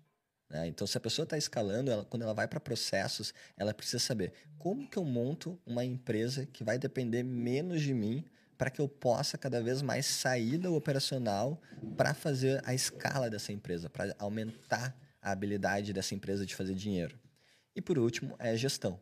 Então, eu consegui ser um bom gestor, consegui aquisicionar talentos, treinar eles, fazer com que eles performem da mesma maneira ou melhor do que eu em cada uma dessas posições que possivelmente eu iniciei, mas que eu já saí dela. Então, roadmap, produto, uh, oferta, pessoas, processo. Uh, processos e gestão, desculpa. E aí, pessoal? Escreveu? E aí, leram? Escreveu? O que, que vocês estão achando? Deixa nos comentários aí, fazem perguntas que, rapaz, para entender, eu, eu particularmente entendi tudo, né? É, o Gustavo está perguntando aqui, já tem data para o lançamento da assinatura de desenvolvimento pessoal? Não, ainda não. Quando, quando acontecer, vocês vão ver uns stories, uma sessão de live que nós vamos fazer. Mas o que, que é a assinatura do desenvolvimento é, pessoal? Eu ia perguntar o que, que é. É, é o meu projeto para ajudar as pessoas que não têm dinheiro para pagar uma mentoria de ticket alto. Né? Porque não adianta a pessoa querer juntar os 15, 20 mil reais que ela tem para pagar uma mentoria se é tudo que ela tem. E ela vai investir o quê, né? Ela vai investir o quê? Ela vai ter dinheiro para ela vai ter dinheiro para contratar pessoas, ela vai ter dinheiro para uh, fazer anúncio? Não, é, é, essa mentoria é para quem já tem recursos financeiros até para falar dos problemas e complexidades que uma pessoa que compra uma mentoria de ticket alto busca. Né? Agora, quem não tem isso, como é que faz? Fica sem nada? Bom, eu produzo conteúdo gratuito, eu faço lives e eu vou criar uma assinatura recorrente com um valor muito mais acessível para que as pessoas possam se desenvolver pessoalmente para mais para frente conseguirem ter a possibilidade de participar de uma mentoria comigo. O, Eduardo, você acha que hoje, assim, no, no, no, meu ponto de vista, há tanta informação na internet hoje e eles perdem um pouco um princípio, uh, no meu ver, muitos, de que falam muito e mostram um pouco o resultado na prática, que é onde as pessoas não conseguem colocar em prática no dia a dia. Acho que eh, você, você não vê hoje a internet dando muita informação sem prática, sem só teoria? E, e aí que tá, a maioria das informações práticas estão dentro dos conteúdos pagos. Por quê? Por que, que isso acontece? Porque se eu chegasse agora e vai dizer, galera, vamos falar agora sobre como aumentar o, uh, quais são os KPIs de vocês e como a gente bater as nossas metas dos OKR. Vixe, começou a ficar complexo. Metade das pessoas não vão entender o que está acontecendo. Entende? Metade não, a maioria das pessoas, né? Porque a gente está falando de coisas de alta performance, né? Então, logo, esse tipo de conteúdo na internet não vai conseguir alcance, não vai, não vai conseguir interesse. Porque a pessoa que está pronta para ter esse tipo de conversa mais profunda, é uma pessoa que já tem recursos financeiros para pagar um curso e ir lá buscar isso. Então, na internet, o que, que tu vai ter? Tu vai ter o início. Né? As pessoas, olha, o que, que tem no meu, no meu perfil do Instagram? Tem dicas, tem frases motivacionais, tem indicações de livros, tem várias indicações de por onde a pessoa começa. Aí, como é que eu faço para ter um negócio que nem o teu? Pô, então, vamos entrar dentro de uma mentoria e vamos começar a desenvolver essa parte complexa, porque no Instagram, nas redes sociais, não é o lugar de falar disso. Nas redes sociais, as pessoas fazem três coisas. As pessoas estão lá para se entreter, para se conectar com outras pessoas, conversar, né? compartilharem coisas, e para se informar. Só que quando a informação começa a ficar densa e pesada, as pessoas fazem o quê? Vou para o próximo conteúdo. Ah, esse aqui ficou leve, esse aqui ficou bom. Entende? Então, dentro de, de uma pessoa que está procurando, por exemplo, tem um cara que tem um ótimo conhecimento técnico e tem muitos resultados. Se tu chegar agora e começar a dizer para as pessoas, vamos pegar a planilha de Excel e vamos. Hum, hum, ninguém, ninguém vai acompanhar. Porque não é o momento que elas querem fazer isso. Elas vão para onde? Quando elas precisam de, uma, de um, como usar a planilha de Excel, ela vai lá para o YouTube. No YouTube ela pesquisa, como que eu uso a planilha de Excel? Daí vai ter um cara que vai estar tá ensinando isso, que vai ter 2 mil views. Entendeu? Por quê? Porque ela só vai precisar quando ela precisa. Né? Aí, Israel, esse é mais uma. O Lucas tá rindo lá. O que, que você tá. Deixa eu perguntar pro meu, pro meu diretor. Hã? Sem comentários. Gostasse da resposta, Lucas? E como é que as pessoas. Como é que a gente consegue quebrar esses paradigmas? As pessoas entenderem que tem que, que, tem que migrar para o digital, que senão vai ficar obsoleto, senão vai ficar para trás desenvolvimento pessoal. É. Né? Daí a gente faz, no princípio. A gente né? vai lá atrás, né? Busca a pessoa, a gente faz, a gente faz o que a gente chama de uh, um, um, rescue, né? A gente busca a pessoa lá atrás, diz assim, oi, tudo bom? Então, o que está acontecendo? Ó, a vida está acontecendo por aqui e tu ainda não começou a começar a percorrer essa jornada. Parece complexo, né? Vamos fazer o seguinte: quem sabe a gente pode quebrar em etapas menores e vamos resolver só um pouquinho esse lance dos teus pensamentos, tur turbilhões assim de pensamentos. Vamos acalmar os pensamentos, só para a gente ter clareza. Daí a pessoa se envolve com esse negócio: nossa, vou experimentar esse tal de meditação. E vou lá, daí a pessoa, um, poxa, agora consigo pensar um pouco melhor, não, não tô com tantos pensamentos. Legal, pô, tu parou para ver as tuas emoções. Pô, essa inteligência emocional precisa dar uma melhorada, né? As pessoas não podem fazer uma crítica para ti, tu já leva para o pessoal, tu já aumenta tua voz, tu começou, né? Vamos resolver isso aqui, vamos. Da pessoa, poxa, eu já eu já estou mais calmo nos meus pensamentos, eu sou uma pessoa agora que me comunico melhor, que consigo tolerar, mais tolerante com as outras pessoas, mais generosa, legal. Que, que eu posso fazer então para melhorar? Pô, vamos então trabalhar o teu foco, a tua organização, a tua disciplina. Vamos começar a ler aqueles livros. Vamos começar a meditar, treinar na academia. Poxa, só nisso aqui a vida da pessoa mudou 500%. E aí quando a pessoa está nesse nível, diz assim, meu Deus, agora eu sou, um, eu sou uma pessoa muito capaz. Então tá, então vamos falar agora de complexidade. Vem para a mentoria e vamos falar sobre como montar um negócio. Entende? Mas a pessoa tem que passar por esse nível de consciência primeiro para poder chegar lá. Querer, né? Querer, né? É, mas é, mas o que ele fez, o exemplo que ele deu agora é, é, é fato, tipo, eu não, também nunca tinha observado esse, esse esse exemplo. Não sei se tu já, eu falo por mim. Mas porque eu só falo em querer. Mas não observei essa, essa tática de observa. Falar melhor, pensar, ter essa disciplina, essa... Tem um ponto, né, que é o querer, ele só acontece quando a nossa vida já tem uma razão para querer algo. Porque para muitas pessoas, isso, a única coisa que eu quero é sair de, um, de, um, de, uma dor muito grande, de um trauma, de um bloqueio, de coisas que aconteceram no passado que eu ainda não superei. Né? Então a pessoa sofreu um trauma quando era criança, sofreu um trauma no colégio, alguma coisa, e ela fica carregando uma personalidade limitada, bloqueada, que não é ela. É uma versão dela pós-trauma que não foi elaborada numa terapia, não foi tratada, não foi conversado sobre isso. E aí ela se identifica como sendo uma pessoa que não consegue falar em público não consegue gravar um stories. Por quê? Porque ela está num auto-julgamento muito grande, porque um dia ela foi que ela era e ela foi martelada por causa disso. E daí ela travou. E desde então ela não recuperou isso. Tu entende o que, que acontece? Então, isso tem um estudo que mostra que isso funciona assim, ó. Quando acontece um evento traumático, o cérebro ele faz assim, ó, ele tira uma foto e guarda isso na memória para te dizer assim, se caso isso acontecer de novo, nós temos que estar preparado. Então a pessoa que estava lá tranquila, leve, ela se tornou rígida? Não, tem que me preparar, tem que me proteger. Daí, daí isso começou a deixar ela com uma personalidade diferente. Quando isso acontece por um dia, cinco dias, uma semana, a gente diz, não, deixa assim que ele não tá no, no mood legal, né? Ele tá, num, tá numa vibezinha meio ruim essa semana, vai passar. Se não passou, aí acontece um mês, dois meses, ele Ih, ele tá com uma personalidade turrona, né? Ele tá com uma personalidade difícil, né? Passou um ano, dois anos, e esse cara ele é assim. E tudo isso por causa de um evento traumático que ela não resolveu na vida dela ainda. Entendeu? Enquanto a gente não tratar isso, a pessoa não consegue querer muitas coisas, ela está sempre limitada, pessimista, uma visão negativa de futuro, fazendo mal para si mesma, até para as pessoas que ela gosta, inconscientemente, porque ela está bloqueada, ela está travada.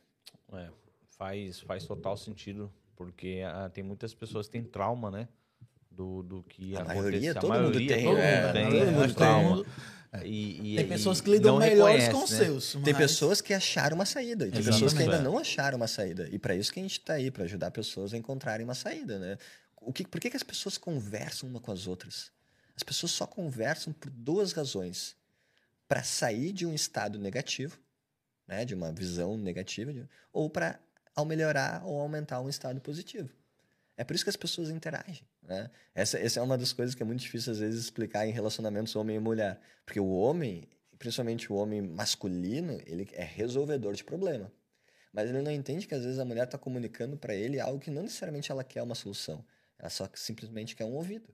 Ela quer sair de um estado emocional que ela está, simplesmente conversando contigo, e ela depois vai resolver o problema dela porque ela sabe como resolver. Ela só quer lidar com as emoções e ter alguém para compartilhar. O homem vê um problema e diz, vamos resolver. E começa a achar, e ela diz, não, mas não entendeu. Ao contrário, também é a mesma coisa. Quando o homem está falando alguma coisa, a mulher, nossa, como tu tá grosso. Não, não tô grosso. Eu só quero resolver esse problema. Assim que eu resolver esse problema, eu vou continuar falando contigo na maior calma do mundo. Mas é, são personalidades. Quando, quando a gente consegue atrelar o jeito masculino, o jeito feminino de ser e explicar isso para cada um, faz todo sentido. A mulher não leva pessoal uma, um lado mais ríspido do cara quando ele está no modo de execução, de resolução de problema, e o homem começa a entender que não é sobre resolver o problema quando ela vem conversar contigo sobre algo que ela só quer ser ouvida. Aí tu resolve um grande problema dos casais. Ó, é, pessoal que está nos assistindo agora, o que, que vocês estão achando aí da, da, da nossa conversa? Você tá conseguindo entender? Tá- o conteúdo tá legal? O que, vocês estão achando? Comentário? Desculpa, pede- deixa eu perguntar produção. Pessoal do Instagram, por favor. Turma, do meu Instagram, galera, para vocês ouvirem bem e acompanharem essa live, vão lá no meu perfil e cliquem no link da bio. No link da bio do meu perfil vai estar o YouTube e no YouTube a gente está aqui com uma qualidade ótima trocando esse papo para vocês entenderem bem. Eu Vou fazer outra pergunta aqui. Hoje na internet, qual, qual o seu diferenciado? Meu, Diferencial. meu diferencial na internet. Não, desculpa. Cara, é, eu, eu, eu modelo muito uma pessoa que foi um mentor para mim à distância, que é o Gary Vee, que é a questão de produção de conteúdo massivo. Né? O que, que significa isso? Produção de conteúdo massivo é botar muito conteúdo gratuito no ar e ajudar as pessoas sem precisar estar vendendo algo para elas. Quando eu faço alguma venda online, ela é um convite para uma população pequena que já está pronta para esse convite, enquanto todas as outras vão conseguir ter todo o meu conteúdo gratuito. É, eu, por exemplo, eu já consumo seu conteúdo há um bom tempo e nunca teve. e eu nem sabia que você, que você vendia, que você tinha algum curso. Eu conhecia justamente pelas dicas, pela questão de livros e de performance. É, eu, fui- eu comecei a, tipo, eu já tinha visto, né, você na internet, só porque eu também não consegui saber exatamente o que você vende. Até perguntei pra vendo, Cris, entendeu? né? Eu perguntei até pra Cris, tal, o que que ele vende, o que que é a questão da, da venda na internet que eu não consegui entender. Daí tu perguntou qual que é o diferencial. O diferencial é que eu não vendo. Eu já tenho meus negócios que me dão dinheiro e o que eu faço é por propósito, é, meu, é o meu sentido, é o que eu gosto de mentorar e ajudar pessoas. Como eu não consigo fazer isso para todas as pessoas, de tempos em tempos, uma vez por ano, eu abro uma turma. Essa turma tem 20 alunos, uma turma bem seleta, e eu seleciono pessoas a dedo para trabalhar junto comigo dentro de uma mentoria. Então, qual é a grande diferença? Quando eu estou indo ver as pessoas para mentoria, existe, existe uma sacada por trás da minha mentoria. Hoje em dia, se, tu- se tu quisesse expandir a tua empresa 10 vezes, o que, que tu ia me dizer? Putz, não tenho pessoas. Não é verdade? A gente não tem pessoas para expandir 10 vezes. É a coisa mais difícil. Eu, tu, todo mundo aqui que tem um negócio que já está dando certo, difícil é encontrar pessoas. Então, o que, que eu faço? Nas minhas mentorias, eu pego as pessoas que eu vejo que são mais aptas e capazes e ensino um método elas terem um negócio digital. Se em seis meses elas conseguem botar um negócio digital no ar e começam a vender e tem a minha meta de faturamento para cada um deles, eu chamo elas para uma aceleração. Nessa aceleração eu posso tanto acelerar com dinheiro, com pessoas que trabalham já comigo, ou até com as, com as minhas estratégias, para ver se elas conseguem chegar em um milhão de vendas por mês. Quando elas chegam em um milhão de vendas por mês, eu convido elas para fazer entrar dentro da minha empresa e acelerar mais ainda o negócio dela. Então, a maneira que eu consegui de encontrar as pessoas capazes para se tornarem futuros sócios meus é através desse processo de mentoria. Entendeu? De graça. A, mentor, a mentoria é paga. O não, conteúdo sim, é não, gratuito. Não, o conteúdo é, é gratuito, onde as pessoas observam, Mas aí... é, se identificam e aí vão acompanhando, vão acompanhando a, a aula uma vez por ano ali, ela entra, o, o, mentor, que seria ele, identifica uma pessoa que é mais apta a, a, ao negócio, opa, vem cá, separa essa pessoa e acompanha ela seis meses, um ano, dois, vai acompanhando. Normalmente é um processo de um ano, né? Os primeiros seis meses ela bota o negócio é, no ar fazer, e dá é, o, é aquela situação, é, é, eu vou, já vou direto ao ponto, é fazer o discípulo, né? Que ele fala mais bonito, né? Fala... é, e, é, e isso serve para o pessoal perceber quanto conteúdo bom a gente tem disponível gratuito. É, eu acho que hoje, para quem está querendo começar, o maior difícil para consumir é conseguir fazer essa seleção. Porque tem tanta informação e desinformação ao mesmo tempo. É. Então, assim, cara, isso. Ah, tem horas que eu tô ali passando que eu vejo os caras falando cada asneiras. Tem colegas profissionais mesmo que estão. É, eu, eu tenho um, um. eu, tenho, eu tenho um estilo de trabalho que eu, eu não sou tão, tão, ativo nas redes sociais. É, inclusive, eu, é uma coisa que eu acho que eu preciso trabalhar dentro, dentro do meu negócio. Mas eu vejo colegas que estão lá são muito ativos nas redes sociais, mas às vezes os caras estão falando umas besteiras tão grandes que eu fico assim, meu Deus do céu, como é que, como é que pode? Tipo, Vai assim, ver tem um milhão de visualizações. Exatamente, né? e o pessoal, eu disse, meu Deus, mas está errado. Mas, não é assim. Mas, mas, isso aí aconteceu comigo. O, o intuito da minha mentoria aconteceu quando estava eu e um, um, grande amigo meu, o Hélio. E a gente. Tava eu, o Hélio e o Matias, que é o meu sócio. A gente estava dentro de um evento numa faculdade particular do Rio Grande do Sul que estava falando sobre marketing digital e estava ensinando que não valia a pena fazer tráfego com objetivo de compra, tinha que fazer tráfego com objetivo de acessar o site. Que isso é a maior mentira do mundo, é o maior desserviço. Porque se tu quer vender na internet, Fica o dentro tráfego... de uma faculdade? Dentro de uma faculdade. Começa com V, né? não. mas, mas aí que tá. Eu tive lá. E aí eu, eu falei assim, nossa, isso aqui dentro da minha cidade, dentro da minha região, é um absurdo. Porque agora as pessoas, além de ter que aprender o certo, elas vão ter que desaprender o que ensinaram para ela com, com um viés de uma autoridade, de uma faculdade com uma autoridade por trás. É, então eu comecei a ver que a faculdade estava muito distante de ensinar o que, que é a prática na vida real das pessoas. E aí eu comecei a dizer assim, não, eu preciso mostrar um caminho diferente. Né? Tem uma, uma... Como é você que tem que ler, a... por favor? Tem a Cláudia Reis ali. Enquanto isso, termina o Instagram, bora pro YouTube mandar as perguntas de vocês. Pois. Para quem ainda tem essa dificuldade de falar em público, dá uma dica para começar a superar essa dificuldade. Legal. Então, por que, que a gente tem uma dificuldade de falar em público ou, ou de se expor de qualquer coisa? Alguma, algum pilar da insegurança. Em algum momento tu te expor, tu te, tu te expôs e tu foi julgada, tu foi tratada de uma maneira que fez com que tu não tem que ser assim. Então, o que, que a gente tem que saber? Quanto mais eu me conheço, menos eu vou ter a, a opinião do outro vai ter influência sobre mim.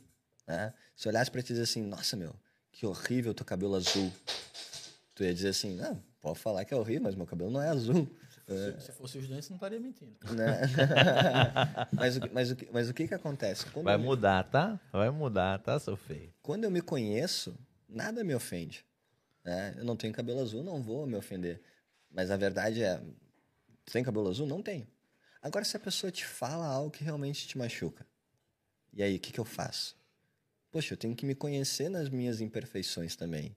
Eu tenho que aceitar que às vezes eu não, eu não falo tudo certo, que às vezes eu sou impossível, e, e tudo bem eu aceitar, porque eu só consigo tolerar no outro aquilo que eu tolero em mim.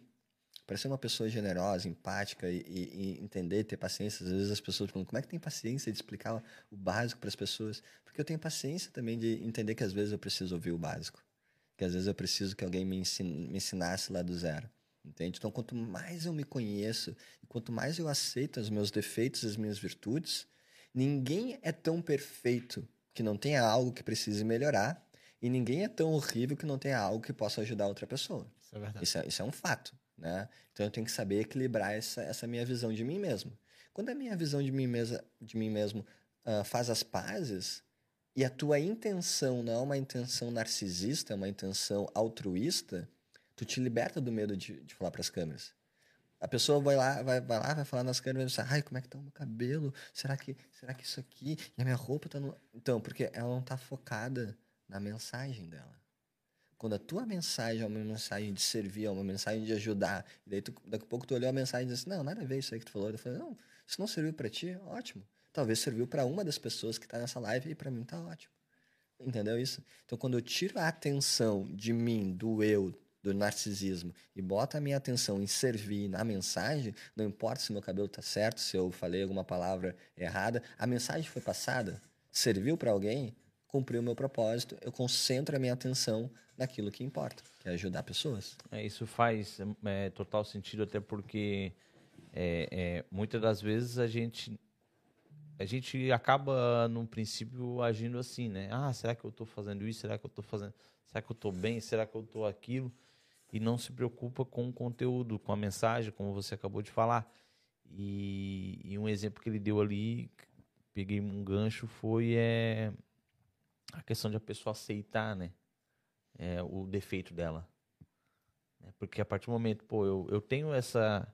Eu não sou muito bom nisso. Mas não há problema, não é porque eu não sou bom nisso que eu não vou fazer a coisa acontecer. Que eu não posso mudar a partir de hoje, pedir uma ajuda. Como é que eu melhoro isso? É, eu, eu, eu tipo, eu, eu me vejo muito dessa forma. Tipo, eu não sei, ah, mas eu vou, então eu vou pedir ajuda. Por isso que é o me ajuda.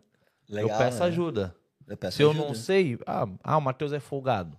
Tem hora que sim, tem hora que não. Tem hora que realmente eu não sei. E as pessoas acham que eu sei, mas eu não sei. Muito importante isso, né? Um líder tem que ter coragem de dizer quando ele não sabe também. Mas ele diz: Eu não sei, só um pouquinho que eu vou descobrir.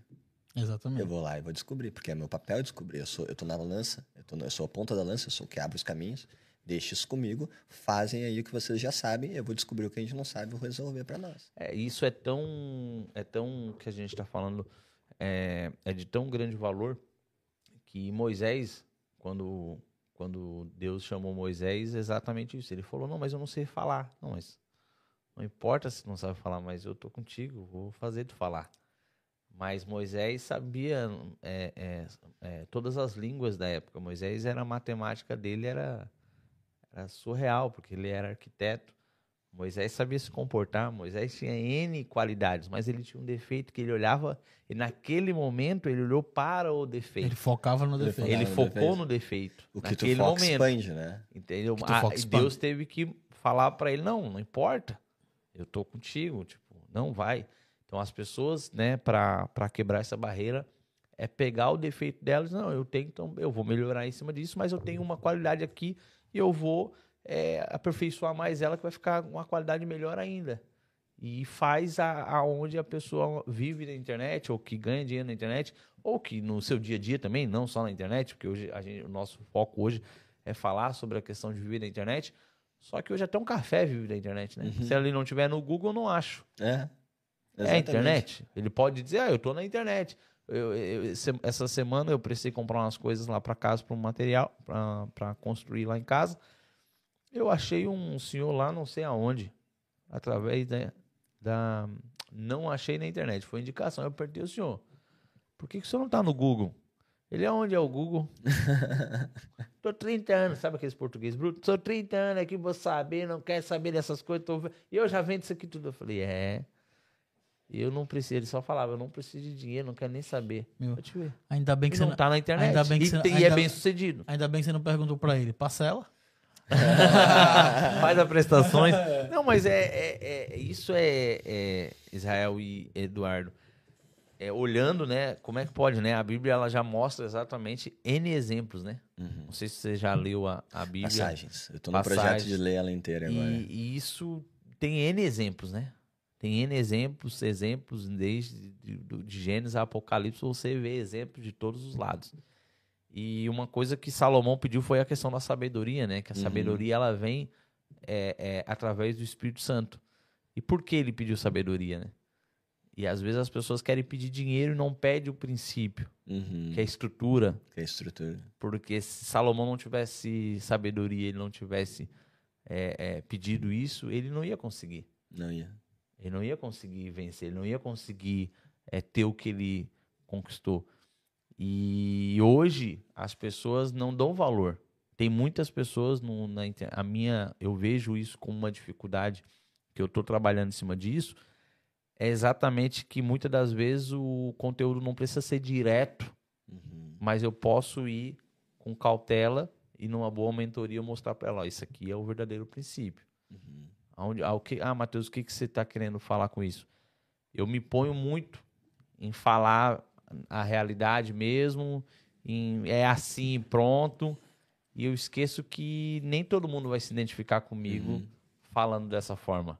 E tá tudo bem também. Tu pode atingir o público que tá nessa, nesse teu momento. É que nem uma banda de, de música, né? Tem um momento que ela tá melancólica, um momento que ela tá mais alegre, um momento... E assim vários artistas foram mudando. E daqui um pouco a versão do álbum melancólico serve para alguns tipos de fãs. A versão do, do álbum mais ah, entusiasta, mais feliz, serve para outros tipos de fãs. A gente tem que entender que nós também alteramos quem somos durante o processo. E a gente vai honrando cada etapa disso. A gente aprende isso no jiu-jitsu. Honra tua faixa branca, honra tua faixa azul. Não queira pular etapas, né? não queira correr. É um processo. Cada etapa tá ali para te ensinar uma parte do, do teu nível de consciência para tu aprender. E tu não melhoraria isso se não tivesse começado na faixa branca.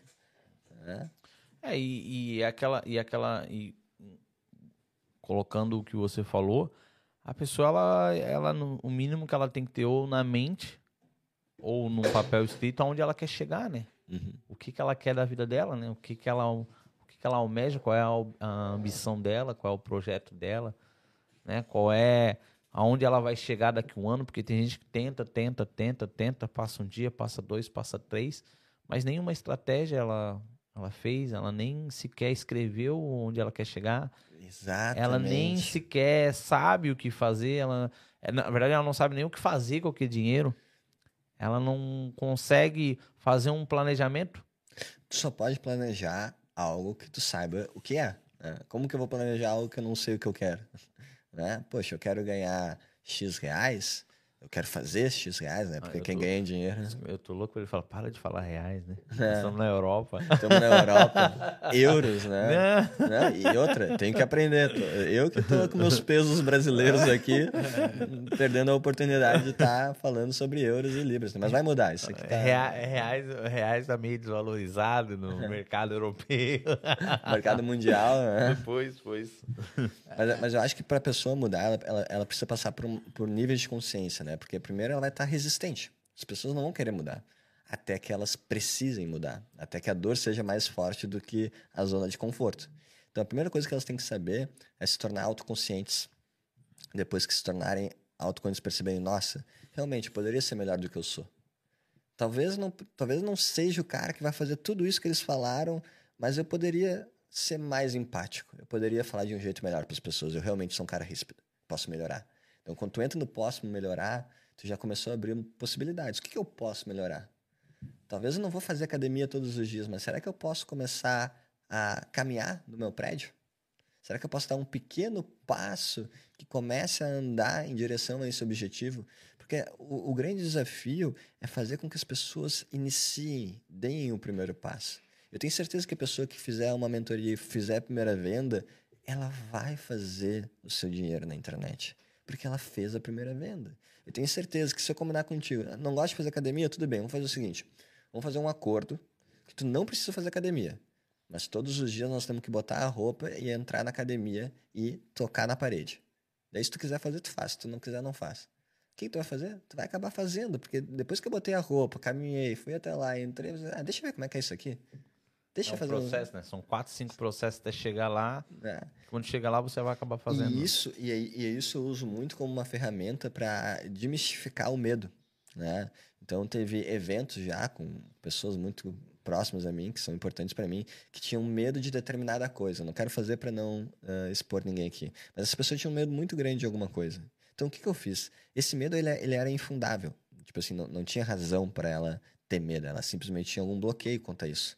O que, que a gente faz? Será que eu não consigo quebrar esse medo em várias pequenas etapas para que ela possa ir vencendo essas etapas e se dar conta que a realidade do medo que ela tem na vida dela não é real, que, que, é- que a realidade é isso e o que ela imagina é isso? E ela foi vindo, deu um passo aqui, deu um passo aqui. Quando, quando chegou na hora de fazer o medo, ela diz assim: Não, mas será? Ah, isso aqui eu posso fazer. E fez. Então, quando a gente tem uma coisa muito complexa, um desafio muito grande pela frente, como é que a gente quebra eles em etapas menores? né? Como é que eu diminuo isso em coisas que eu posso fazer, em coisas que eu consiga me comprometer em fazer? Estabelecer metas palpáveis, né? Metas palpáveis. Que aí né? você consegue. E você consegue é, perceber a evolução.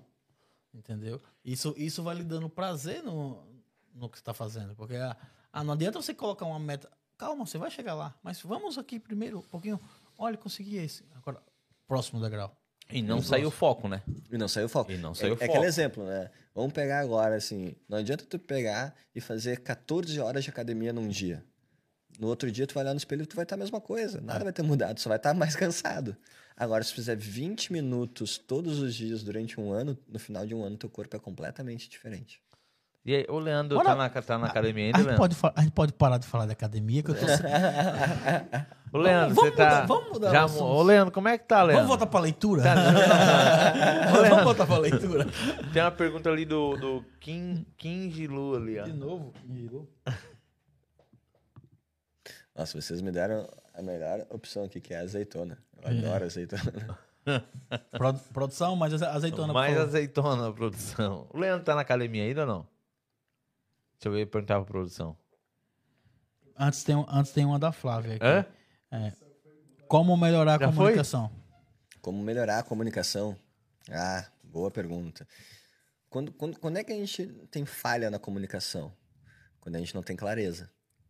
É, pô, a pessoa começou a falar e saiu a clareza daquele assunto. Então, escolha assuntos que tu tenha domínio. Se tu não tem domínio desse assunto, invista em desenvolver o domínio sobre esse assunto antes de falar, né?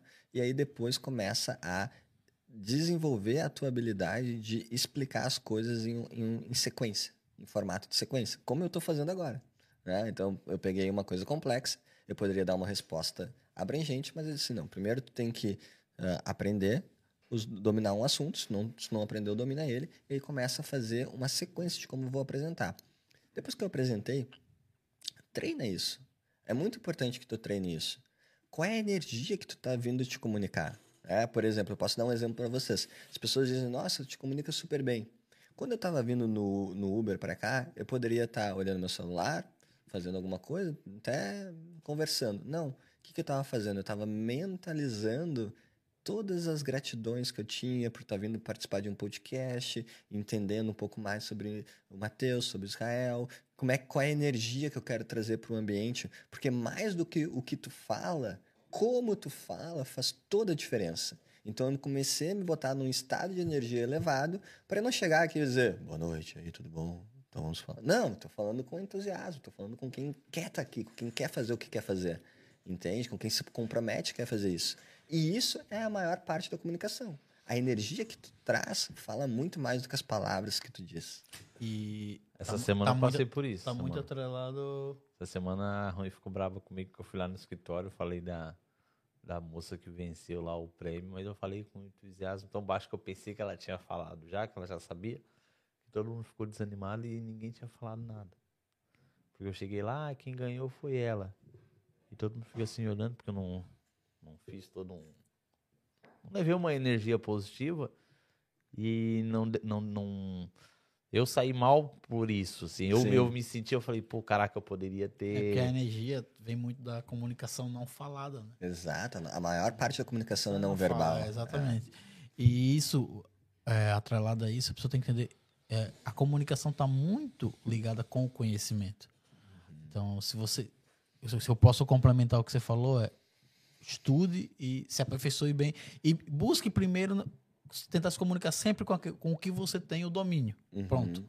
E, inevitavelmente, depois, uma situação ou outra que você não tiver o domínio, mas você já, já, já, se comunicou tanto, já teve tanto isso, que você vai saber como sair, porque sempre um exemplo, um, um exemplo puxa o outro.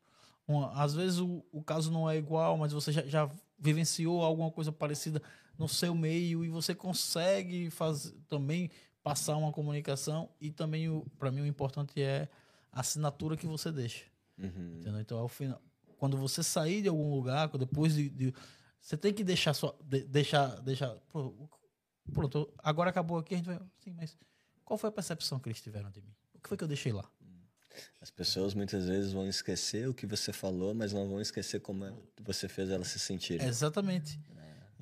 Qual a emoção que tu desperta nas pessoas. Isso serve muito para produção de conteúdo. Não adianta fazer um conteúdo super técnico, lógico, que vai ajudar a vida das pessoas, e no final a pessoa não foi lá e não se emocionou, não curtiu. Não... A gente fala, né? O Instagram é uma mídia de toque. Se teu conteúdo foi ótimo, as pessoas, nossa, adorei teu conteúdo, mas tu não tocou na tela, tu não curtiu, tu não compartilhou, não serviu para nada, porque não vai aparecer para mais pessoas. E o que, que faz as pessoas fazerem isso? Nossa, isso aqui me tocou eu preciso mandar para outra pessoa. Então, é sobre como tu te comunica e como tu faz aquilo tocar emocionalmente as pessoas, porque os seres humanos, eles são seres emocionais, né? A gente acha que o nosso, nosso racional conduz as coisas, mas o que conduz é o nosso emocional. E o racional, ele só está ali para tentar conduzir a maior, a maior parte que... É. E isso que você falou da, das redes sociais, eu percebi, inclusive, até, até como consumidor, eu tive que me educar a, a, a fazer isso. Porque eu, eu, eu, consumia muito conteúdo. Ah, isso eu não gostei. Isso eu gostei. E eu, e eu, tratava, e eu tratava do mesmo jeito, tanto o conteúdo que eu gostei, como o conteúdo que eu não gostei. Mas depois, cara, se eu gostei, eu vou, eu, eu vou curtir, vou, vou, compartilhar. Se eu tô vendo que eu não tô gostando, eu vou sair logo daquela tela para o algoritmo entender que aquele, que aquele conteúdo não me, não me não é o que eu, não é o que eu quero. E isso começou a vir conteúdo de mais qualidade para mim. Gente, Entendeu? uma coisa muito importante. Eu mando um monte para ele no. Ah. Eu mandava tu, um tu, quer, tu quer saber se uma pessoa é teu amigo de verdade? Ele te manda alguma coisa na internet? se não te manda, porque não gosta de ti. É verdade. Ó, ó, já a produção tá é. dizendo aqui que eu. Gente, olha lá. Tá. É. Mas, então, mas... E às vezes você escuta aquilo, você gostou tanto que você quer compartilhar aquele. Ou quer salvar para ver de novo. Salvar de novo. Opa, se você chega na minha galeria, o que tem de vídeo do TikTok que eu salvei lá e que depois eu vou assistir uma, e vou ver uma Olha, tá vendo? Olha, a, a, a produção. Aqui, essa, assim, eu falei que essa produção é excelente. Aqui né? assim, pediu, chegou. ô, ô, ô, Israel, o que, que você tá olhando mais no TikTok ultimamente? Cara, ultimamente o que eu ando consumindo mais no TikTok é, con é conteúdo da área jurídica. E as pessoas acham que o TikTok é só dancinha aí, né? Deixando de fazer dinheiro muito. enorme no Por TikTok. Por exemplo, eu, eu, não te seguia no Instagram, eu te seguia no TikTok. A eu, maioria, conhecia, a, eu, conhecia, a, eu conhecia pelo, eu conhecia pelo, pelo tu TikTok. acredita que a minha primeira mentoria high ticket, que era, eu comecei fazendo mentorias individuais de 50 mil reais o semestre. A minha primeira mentoria high ticket que eu vendi foi pelo Quai um aplicativo que ninguém sabe qual que é. É, eu já ouvi falar. Já ouvi falar, mas ninguém, ninguém usa. Né? Nunca nem. A segunda foi pelo TikTok. Então, o meu Kuai e o TikTok bombaram muito antes do, do, do, Instagram. Porque o Instagram ele tem um tempo para ele começar a se tornar relevante. Mas olha, olha que interessante. Quando eu comecei a produzir conteúdos, eh, eu postei no Kuai, no TikTok, no Shorts do YouTube, no Facebook, que tem pessoas que acham que não existe. Ele existe ainda, ele é a maior de todas até hoje né? Tem... Cara, é isso que eu ia dizer. E eu não entro mais no Facebook, nem, nem acesso eu. ao Facebook eu tenho se, mais. Não, se você se, eu for olhar minhas fotos que estão lá no Facebook, estão de 2000 e, e lá vai bolinha. Ô, Leandro, entra aí para pegar um memezinho.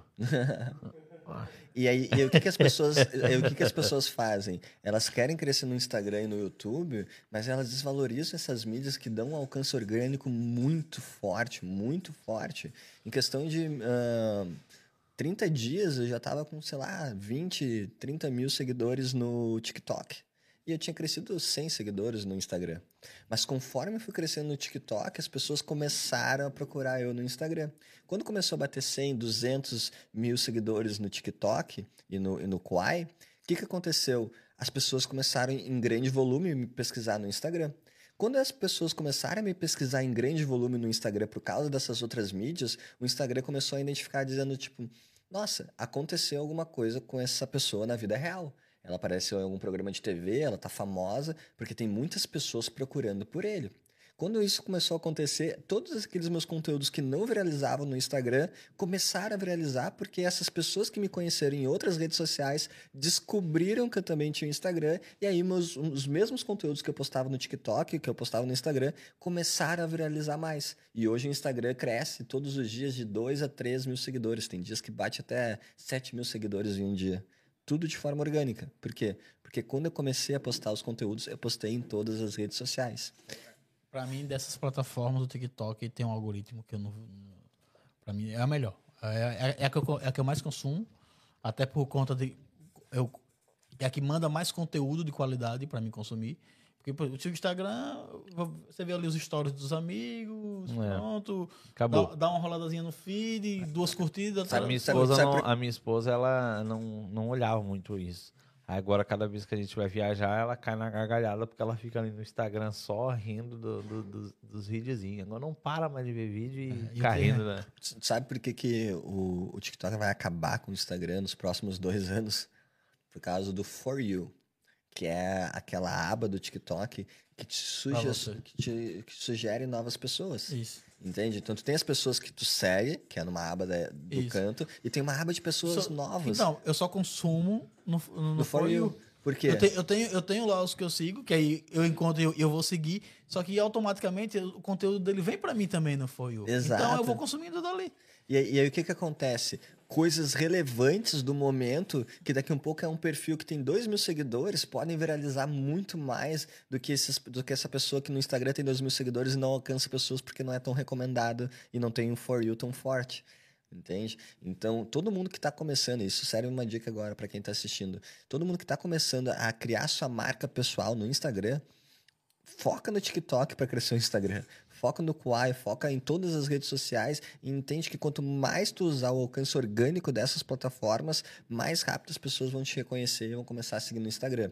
A gente, a gente sempre divide em, em, em três partes, quatro partes na verdade: atração, conexão, direcionamento e venda. Então, a pessoa que ela quer fazer um trabalho online, ela tem que primeiro atrair pessoas para criar uma audiência. A atração hoje está no Reels, está no TikTok, está no Shorts, está no Quai, está nesses lugares onde tem mais alcance. Depois, a conexão vai acontecer nesses momentos assim como um podcast. Por exemplo, tem pessoas aqui que descobriram que eu gosto muito de azeitona. Quem é que vai saber um pouco? Da... Quem é que vai descobrir que... É, eu- como é que a gente soube? Que ele não pegou nada do. Ele só acata catando as eu tava azeitonas. observando aqui, conversando e ele, ele E ele tirando catando azeitona, as azeitonas todas. Então É. traz a azeitona pro homem. Nin- Ninguém vai saber essa, essa, essa conexão mais profunda de ti lá no, no, Ah, vou- vou no uma, alcance. Fica à vontade. Mas só uma. Eh, ninguém vai saber isso no, no Reels. Ele vai saber no, no podcast, vai saber numa live, vai saber nos teus stories, que é onde tu compartilha umas coisas mais pessoais, entende? Direcionamento. Direcionamento é um momento onde tu transforma os teus conteúdos direcionado para aquilo que tu vai vender. Então, se no momento eu começar a vender as mentorias high tickets, eu vou começar a transformar o meu conteúdo mais para como ter um negócio digital. Depois desse momento, eu vou voltar para um conteúdo mais abrangente de desenvolvimento pessoal, de comunicação, de liderança, para depois, quando tiver um próximo momento, eu também abrir o carrinho e mostrar um outro direcionamento. Entende? É, pessoal, eu, eu tô hoje meio calado, assim, tô só observando que- o quanto eu ainda tenho que aprender na internet. É isso que, né, é, é obrigado, assim, por ter vindo, porque é, da maneira que você tá falando, eu tô, per- eu tô viajando Tem uma nesse pergunta mais sentido. pessoal- Quanto mais- eu tenho que aprender ainda? mais pessoal aqui pra você. Como você gera, ge- gera o seu tempo entre família e trabalho? E, co- e como é um dia seu, Duca? Boa, boa pergunta. A gestão de tempo é uma das coisas mais importantes, principalmente quando tu vai chegando em níveis de performance muito alto, né? Ah, como é que eu, eu faço a minha gestão de tempo? Eu só trabalho com metodologia ágil. Quem não sabe o que é metodologia ágil, procura Scrum, procura metodologia ágil, procura Kanban, tem várias metodologias ágeis que te ajudam a organizar o, o que tu precisa fazer de trabalho. Eu, particularmente, prefiro o Scrum, que é a metodologia que eu faço a gestão de todas as minhas empresas. Então, tudo que eu preciso fazer, tanto na vida pessoal quanto na vida profissional, tá dentro de metodologia ágil, tá dentro de um, de um, de um board de Scrum.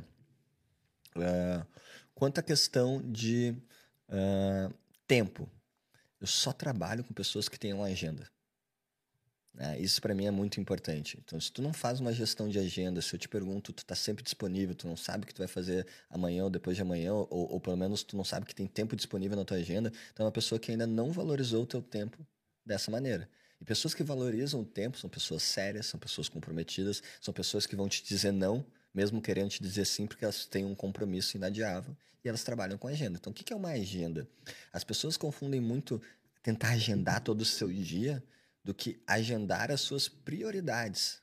O que, que tem que estar na tua agenda? Se tem um dentista, tem que estar na tua agenda. Se tem uma reunião, tem que estar na tua agenda. Se tu precisa de um momento para pensar e criar tua nova oferta e não ser interrompido nesse momento, tem que estar na tua agenda. Teu treino tem que estar na tua agenda. E se tu, tu não consegue vencer os combinados contigo mesmo, como que eu vou confiar que tu vai vencer um combinado comigo? Né? Isso para mim é, é, é, tipo assim, é a base de que a gente possa respeitar. Porque, por exemplo, se tu, vem, se tu, se tu tem um combinado comigo, mas tu não consegue vencer um combinado contigo mesmo, eu já vou ficar desconfiado. Poxa, por que, que tu consegue fazer pro outro e não consegue fazer para ti? Eu vou te admirar muito mais quando eu ver que tu faz da, da mesma maneira que tu se trata, a maneira que tu trata o outro. Não tem dois pesos, duas medidas. Porque às vezes a pessoa faz por causa de carência para o outro, ela faz tudo para ela, não faz nada. Às vezes a pessoa só faz para ela, mas nunca faz para o outro. Eu penso, tá, beleza, vocês estão se desenvolvendo. Quando é que vocês vão elevar e fazer os dois certos? Eu tenho compromisso comigo, eu tenho compromisso com os outros, e isso aqui tem que ser feito. Né? Então, metodologia ágil, agenda. Como é que eu faço para gestão de tempo dentro das minhas atividades? Existe uma ferramenta chamada Focus Keeper, que é um aplicativo, não sei se tem online também, mas que basicamente ela é uma técnica chamada Pomodoro. O que, que é técnica Pomodoro? Eu uso muito Pomodoro. Tu usa Pomodoro? Então, beleza. É, é, é, é uma pessoa que me diz que usa técnica Pomodoro para trabalhar, ela está no nível alto para mim de, de, de, respeito. Assim, não, então nós estamos nós somos pessoas conscientes que trabalhamos de forma de alta performance. O que é técnica Pomodoro? É, eu vou me retirar aqui. Porque... o, que, o que é a técnica Pomodoro? A técnica Pomodoro ela é a seguinte: vamos supor que eu tenho algo complexo, tá? Eu tenho que criar uh, uma página de vendas de um produto. Né? Bom, dentro de criar essa página de vendas, eu tenho que quebrar essa atividade em, algumas tarefas. A metodologia Agile ensina a quebrar essa tarefa. Bom, primeiro eu vou fazer o wireframe, que seria o esqueleto dessa página. Depois eu vou fazer o que vai descrito nessa página, a copy. Depois eu vou selecionar as imagens que vão nessa página e depois eu vou montar tudo. Então eu quebrei uma tarefa, que era uma página de vendas, em coisas plausíveis. Será que é plausível fazer o esqueleto da página, desenhar ela em uma hora? Ah, uma hora é plausível. Legal. Então, dentro dessa uma hora, o que, que eu vou fazer? Eu vou pegar e eu vou uh, ligar o cronômetro. Quando eu ligo o cronômetro, ele, ele é um aplicativo que tem um cronômetro que é o seguinte assim: 25 minutos de concentração para 5 minutos de descanso. Repete isso quatro vezes e tira um descanso de 30 minutos. Então, isso te ajuda a tu ter o teu lado humano, que tu não é um robô para ficar trabalhando assim, mas também te ajuda a ter um lado concentrado, que é, quando eu estou trabalhando, eu estou no meu modo concentrado. Então, eu não vou olhar no Instagram, não vou responder o WhatsApp, não vou falar com alguém do trabalho. Deu cinco minutos de descanso, eu pego meu celular, vejo se tem alguma coisa para responder, tomo uma água, digo que vou responder no, no, meu momento de 30 minutos de descanso, volto por mais 25 de foco. Faço isso quatro vezes. Quando eu tenho uma pausa maior, daqui a um pouco eu faço um lanche, daqui a pouco eu converso uma coisa mais longa que eu precisava falar com alguém, resolvo uma das minhas prioridades, e assim eu consigo me manter num trabalho organizado. Eu, eu, eu tive a necessidade de usar o Pomodoro para desenvolver peças e defesas, justamente porque eu tenho dificuldade, eu tenho dificuldade grande de concentração. E eu tô aqui, tô, tô aí, tu tocou, eu faço isso. Aí pronto. Eu tenho que voltar. Aí eu disse, não. Aí eu. E, no, e não sei se, se acontece com você, quando eu tô descansando mais, quando eu tô fazendo até. Ah, só agora eu vou parar aqui vou checar os e-mails. No meio da. da vou parar para checar os e-mails, ou então fazer outra. Mas inconscientemente eu ainda estou pensando. Então, e me traz, me traz coisas que eu, que eu não, então é, vou fazer assim, assim, assim. Agora vou voltar para cá. Aí volta e você vai, você, você vai desenvolve. Isso com o tempo vai ficando inconsciente. E aí tu começa a organizar o teu dia em formato de pomodoros. Eu deixo minhas tarefas de hoje. Tá, isso aqui eu preciso de dois pomodoros, isso aqui eu vou precisar de quatro. Tá, então isso aqui eu vou fazer de tarde, como de manhã só tenho dois, vou fazer esses dois de manhã. Pronto. Eu organizei meu dia. Ah, tem uma reunião, tem uma coisa. Ok, vamos botar essa reunião depois do Pomodoro ou antes desse Pomodoro, que eu vou ter os momentos livres. Entende? Então, assim eu organizo meu dia. Só que sou uma pessoa que vou um pouco mais além. Eu, eu faço mais, por exemplo. Uh, sempre que eu tô indo pro trabalho, voltando pro trabalho, eu não ouço música. Eu adoro ouvir música, mas eu guardo esse momento para um final de semana ou para uma outra coisa. Nesse momento eu tô fazendo o quê? Ouvindo um audiobook, ouvindo um podcast, consumindo um conteúdo que eu não tenho tempo para consumir durante o trabalho. Às vezes eu faço isso quando eu estou na academia, então na academia eu estou ouvindo um, um livro e estou treinando, eu gosto de otimizar esses meus momentos. Uh, e eu gosto sempre de. Cara, isso acontecia comigo sempre, de, desde que eu comecei a decidir ser uma pessoa séria. Uh, organizar coisas com, com espaço na agenda. Então, o que, que acontece? A minha agenda, tirando esse momento que eu tô teoricamente fora do Brasil, que eu não tenho tantas reuniões quanto eu tenho no Brasil, uh, ela é super lotada. Então, pelo fato da minha agenda ser super lotada, eu tenho que constantemente estar tá priorizando coisas, o que faz ser cada vez mais seleto para as coisas que eu escolho fazer. Entende? E isso faz com que eu me posicione para o mundo de uma maneira extremamente seletiva. Né? Não é qualquer podcast que a gente aceita o convite, não é qualquer convite para uma balada, para uma festa, para uma distração, para um eventinho que não. Não, só um pouquinho. A minha agenda é desafiadora. Qual que é a importância disso? Tem alguém que pode ir no meu lugar? O que isso gera de resultado para mim, para as pessoas na minha volta? E aí eu estou sempre selecionando para conseguir vencer a minha agenda. Então, a pessoa que, vamos supor assim, tem uma agenda livre, é uma pessoa que não sabe selecionar as coisas e não sabe e não está se desenvolvendo. Porque se eu acho um espaço na minha agenda, eu tenho muitas coisas para ler, eu tenho muitos cursos para fazer, eu tenho milhões de coisas para estudar. Então, meus momentos livres estão sendo ocupados com estudo. Não adianta a pessoa só executar coisas e não se desenvolver. Por isso que a primeira tarefa do dia é o desenvolvimento pessoal. Porque senão tu nunca faz. E tu continua sempre fazendo as mesmas coisas e não cresce. Ou cresce muito pouco. Né? Quer crescer exponencial, tem que botar as coisas importantes à frente das coisas urgentes. O e-mail que tu tem que responder é urgente, o WhatsApp te chamando é urgente. Essas coisas são urgentes, mas será que elas são tão importantes quanto a tua leitura? quanto o teu uh, desenvolvimento pessoal, quanto o teu treinamento físico, ao longo prazo tu vai ver, poxa, meu treinamento físico é super importante. Poxa, agora eu tô 40 anos com uma dor nas costas de um cara de 60. Por quê? Porque eu não priorizei certas coisas importantes lá atrás. É, e as pessoas têm que entender que o desenvolvimento pessoal também é trabalho. Também então, é trabalho. É. E é muito importante. E é muito importante. Então, não é, é priorizar, é, né? Como ele falou, então uma tá... coisa importante é, é uma coisa é, Desculpa? Ele falou. Uma coisa importante tem que vir acima das coisas urgentes. É. Já ouviu falar da matriz de Eisenhower? Não. Ela, ela, é uma matriz que ensina na escola da administração que ela, é, que ela é muito legal. Vamos, vamos, ver se eu consigo fazer aqui, ó. Pegar. Para quem não está vendo, se alguém produção depois vai fazer esse desenho, tá? Vamos imaginar que a gente desenhou aqui um quadrado e nesse quadrado tem esse aqui, tem quatro partes, tá? Tu pega as atividades que tu tem que fazer como uma empresa. E daí tu divide esses quadrados da seguinte maneira. Esse primeiro quadrado são as coisas importantes e urgentes. Então, é uma coisa que é importante e que é urgente. Esse quadrado aqui é uma coisa que é importante, mas não é urgente.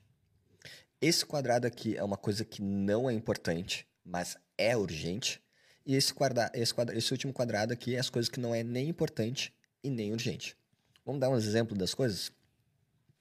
Uh, um e-mail para fechar uma venda de 100 mil reais. Nossa, esse e-mail é importante, ele é urgente, eu quero fechar isso agora. Né? Vamos botar uma coisa uh, importante, mas que não é urgente. Ler 20 páginas por dia. É uma coisa que é importante, mas não, não é urgente. Né? Vamos pegar uma terceira coisa aqui. Responder uh, um e-mail de um produto que ficou travado na alfândega. Uma coisa que uh, não é tão importante, porque vai ser resolvido, mas ela é urgente. Né? É um produto comparado a 100 mil de vendas. Né? Vamos, vamos deixar a escala aqui grande. E uma coisa que não é importante nem urgente, como, por exemplo, uh, olhar o Instagram, ver o que está acontecendo no, no, meu perfil do Instagram. Né? Então, quando eu tenho essas clarezas, o que, que as pessoas fazem? A importante e urgente, é claro, todo mundo faz. Né? É 100 mil de vendas, para tudo que eu vou fazer, vou fazer isso aqui, que é importante e é urgente, vou fechar isso agora. Aí o que, que elas vão fazer? Elas vão fazer. A, a segunda atividade é: vamos responder, vamos tirar esse, esse produto aqui porque é urgente. E aí eu deixo de ler, que que era importante. Entendeu? Então, e aí eu deixo de me desenvolver ou de criar um processo para que não tenha mais esse problema depois. A maioria dos empreendedores erram ao fazer isso e se prendem na operação porque eles estão sempre fazendo um monte de coisa urgente e deixando de fazer uma coisa importante que vai transformar eles numa pessoa mais capaz para que não ter esses problemas que são causados aqui. É, e, o, e, o, importante é que colo, colocou isso a leitura no seu no, na, na, sua estrutura. Eu, eu, eu, só, eu, só, aprendi isso lendo. Exatamente. eu ia perguntar, tudo isso você aprendeu lendo. Exato. E, e aí qual é a grande questão? Olha, olha, olha qual é a questão. As primeiras coisas, daí a matriz ela vai mais adiante e ela fala o seguinte: as coisas que são importantes e urgentes, faça agora. Para tudo e faça. É importante e é urgente, essa é a tua prioridade. As coisas que. Ó, oh, excelente essa produção, hein? Então. Tá onde? Na tá tela. Aqui, tava aí agora. Não vi. Você não viu? Que legal. Não vi, não. Muito show. Olha, olha só, então a primeira tarefa, o que é importante e é urgente, faça agora. A segunda, o que é importante, mas não é urgente, planeje. Quando que você vai fazer? Em que momento? Né? O que é uh, o que é o que não é importante, mas é urgente, delegue. Essa é a parte mais importante. Tudo que não é importante e que é urgente, bote outra pessoa para fazer, porque tu precisa fazer as coisas importantes na frente das coisas urgentes. E tudo que não é importante e não é urgente, já tira da tua lista, deleta ela. Porque não precisa estar tá fazendo. Se não é importante, não é urgente, por que está na tua visão? Esquece isso. Entende? E aí, Israel?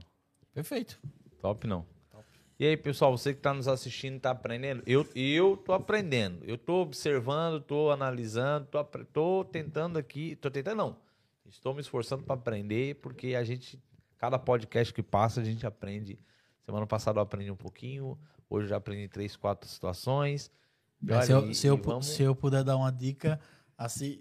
É, pegue quem, do princípio. Para quem, quem, entrou quem, agora. Não, e para quem for assistir os, pod, os dois podcasts, você volta, assiste o da semana passada e depois assiste esse, porque um assunto complementa o outro. O outro né? Semana passada a gente falou aqui de é, identidade visual, de, da, da aparência, do que você, de como se vestir, de como se comportar.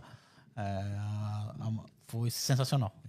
E, inclusive você fala disso também. Com certeza, hum, a aparência vi, importa bastante. Exatamente, né? exatamente. Tem uma pergunta aqui do, do William. Quer ler aí? William Santos. Como mudar a minha, como mudar a minha frequência financeira?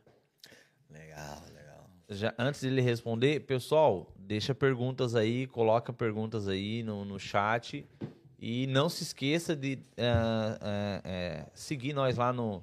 Não, como é que é? Não é seguir, é se inscrever no nosso canal, dar o joinha gostando ou não, deixa lá um like, deixa seu comentário e se puder compartilhar para alguém para nós chegar a 100 pessoas aí, a gente agradece para a gente poder bater o recorde. Muito show. Cara, independente da religião de qualquer pessoa, é, é um consenso de que tudo é energia. A física já nos comprova, né, que no final tudo é energia. E dinheiro também é uma energia. Né? Então existe uma frequência do dinheiro, existe, existe uma frequência que vai te tornar uma pessoa mais próspera e uma frequência que vai te tornar uma pessoa mais escassa. Quando a gente começar a entender essa frequência, como é que a gente faz para nós elevar a nossa energia para ter uma frequência que atrai as coisas? É natural. É como tu, é como tu conseguir entender que prosperar é natural. A gente que se agarra em energias que não são nossas, que nos impedem de prosperar. Porque nenhuma criança nasce com escassez. Nenhuma criança nasce com medo. Nenhuma pessoa nasce com bloqueios. Né? São momentos que acontecem coisas que a pessoa se agarrou e ela está bloqueando a essência natural dela de prosperar, de evoluir. Tu era uma criança que não tinha dente, tu começou a ter dente, tu não caminhava, daí tu começou a caminhar, tu não falava, começou a falar. Naturalmente, tu vai evoluindo na consciência conforme tu vai evoluindo durante a vida. Hoje, o que está te impedindo de ter uma frequência mais alta que atraia mais dinheiro são as tuas crenças que bloqueiam, os teus bloqueios e as tuas crenças limitantes. Quais são as tuas crenças e bloqueios limitantes com o dinheiro? Daí tu pode ter achado, ah, que dinheiro é sujo. Né? Não bota, não bota, não bota a mão na boca que tu tava com dinheiro na mão, dinheiro é sujo, né? Ou quem, quem tem dinheiro é, é porque é ladrão, é porque roubou alguém, é porque faz coisa errada. Ou uh, dinheiro torna as pessoas más. Né? Tudo, se, se tu te, te, identificou com alguém da tua família ou, ou contigo mesmo até que já teve algum tipo de pensamento sobre isso, tu tá bloqueando o fluxo energético do dinheiro, porque as pessoas não querem o dinheiro. As pessoas têm medo da luz, porque a sombra é tudo que elas conhecem, né? É tudo que elas vivem. Então a luz ela assusta as pessoas, prosperar, mudar, vai dizer, nossa, isso é muito normal até acontecer. Por que até por que, as pessoas ficam presas em, em lugares com, com pouco dinheiro? Por quê? Porque no momento que ela começa a fazer mais dinheiro, daqui a um pouco ela faz alguma coisa ruim. Pega o exemplo de pessoas, às vezes, que são viciados em drogas. Né? Eles garantem com que eles fiquem só com o dinheiro do dia. Porque se tiverem dinheiro para três dias, eles vão gastar em droga. Né? Então, eles tanto se conhecem que inconscientemente eles se boicotam para não ter dinheiro, para que pelo menos sem dinheiro não use a droga. E olha como isso bloqueia as pessoas, né? Elas começam a associar que ter dinheiro é Errado. uma coisa ruim que vai acontecer para mim. Então, quais são os bloqueios que estão te impedindo de prosperar na vida? É tu achar que empreendedorismo é coisa para poucas pessoas? É tu achar que digital só dá certo para os outros? É tu achar que uh, o teu meio nunca vai conseguir? Cara, a gente tem o Silvio Santos mostrando que um camelô se tornou um dos maiores empreendedores do Brasil, que sabe do mundo. Né? Então, se a gente tem uma referência de que deu certo, por que, que a gente não se agarra nessa referência em vez de querer se agarrar nas referências das pessoas que não deram certo? É o que a gente falou no começo, né? Se a pessoa olhar, todo mundo diz, todo mundo fala, todo mundo não vende Apple Watch, todo mundo vende iPhone, todo mundo. Ah, porque o camarada tá ganhando dinheiro, vou, todo tá copiando, mas, mas... né? Como a moça falou, todo mundo quer copiar. Mas é exatamente o que ele falou. É, eu me agarro a uma pessoa que deu certo com ela. Então, é, o princípio dela é assim. Então, opa, deu certo com ela, eu vou é. seguir aquela linha, porque se deu certo com ela, vai dar certo comigo. E é o que eu sempre falo para as pessoas, Eduardo. Não, não queira copiar, seja você, mas siga o princípio. Porque deu certo comigo, vai dar certo contigo, porque não é, é os dois estão tá colocando as forças e dando o seu melhor ali. E as pessoas confundem em, em, em uh, isso em copiar e inveja. Uhum. Porque tem muitas pessoas que têm inveja é, é, de você ou de qualquer uma pessoa que é bem sucedida, né? E acaba querendo colocar aquele negócio ou abrir um negócio na internet, não importa o, o tipo de negócio que ela está fazendo, por inveja e não dá certo.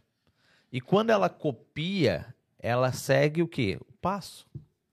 Isso no meu ver, tá? Posso estar. Tá, uhum. é, no meu ver, quando eu copio a, a estratégia de alguém, quando eu observo a estratégia de alguém, quando eu observo o comportamento de alguém, quando eu, eu, eu com pouca. Com, eu entro numa reunião, quando eu vou, eu observo os detalhes, eu copio. Opa, ele passou por lá, ele fez lá, ele fez lá, ele veio cá. Então eu vou fazer isso porque deu certo. Ele conseguiu fazer o processo. Então eu copiei. Agora, quando eu invejo alguém, no meu ponto de vista, não dá certo. E hoje muitas pessoas invejam em vez de copiar. Talvez a palavra certa não é copiar. Modelar. Modelar, pode ser. Mas é, existe isso muito, uhum. que as pessoas são invejosas. O ser humano, ele tem esse lado muitas mas, das vezes. Mas tem uma maneira de lidar com isso. Né? O que, que é a inveja? A inveja é a admiração sem esperança. Eu admiro aquela pessoa, aquilo, aquilo me impacta positivamente, mas eu não tenho esperanças de um dia me tornar assim. Eu acho que eu nunca vou conseguir isso. Isso está muito distante para mim. Então, como é que uma pessoa lida com a inveja? Você com... é uma inveja santa, né? E como é que e uma aquele que é inveja já para derrubar mesmo. Mas aí, mas aí é, tem duas maneiras de tu lidar com isso, né? Vamos lá. A primeira coisa, como é que a pessoa que está sentindo inveja lida com a inveja? E como é que a pessoa que está sendo invejada lida com a inveja? A pessoa que está sentindo a inveja, ela tem que começar a entender e ter clareza de que eu estou admirando aquela pessoa. Eu só não estou enxergando os pontos pelo qual eu poderia alcançar isso também. Se eu começar a me concentrar e me desenvolver para adquirir as habilidades que vão conseguir com que eu faça também, eu deixo de ter inveja e começo a admirar porque essa pessoa já venceu e eu quero fazer uma mentoria com ele, eu quero fazer um negócio com ele, eu quero poder até comprar o livro dele e aí eu começo a prosperar.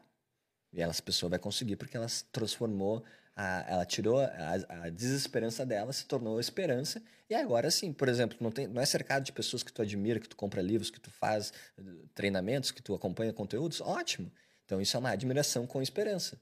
Quando tu tira a esperança, é que se torna inveja. E aí o que que acontece?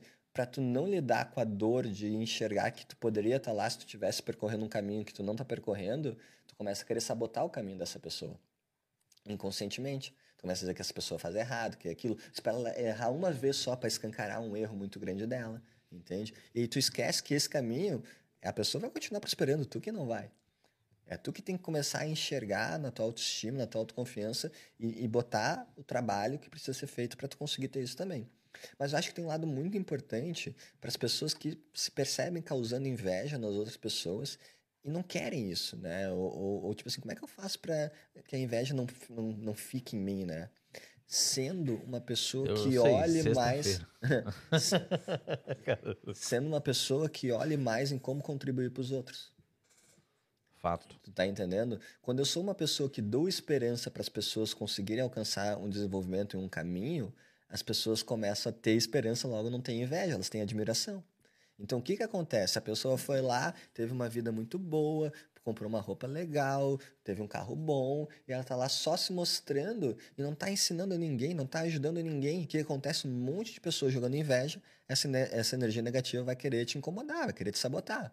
Agora, é uma pessoa que tu tá prosperando e tu tá carregando outras pessoas contigo, tu tá dando conhecimento gratuito, tu tá ajudando as pessoas, tu tá fazendo uma ação de caridade, tu tá fazendo qualquer coisa que contribua pro todo, naturalmente vira admiração. E aí o que era inveja se torna combustível de admiração de pessoas que vão ser a consumir o teu conteúdo, serem teus fãs, comprarem tuas mentorias, comprarem teus cursos, te acompanharem, porque tu tá dando caminhos para essas pessoas se desenvolver. Isso é, isso é tão importante porque a pessoa que ela é invejada, né? Ela, se ela tiver dando o máximo dela, é, é, é, Abrindo portas. abrindo portas, ela não tem nem tempo para olhar se alguém tá invejando Ah, ela ou não, nem- né?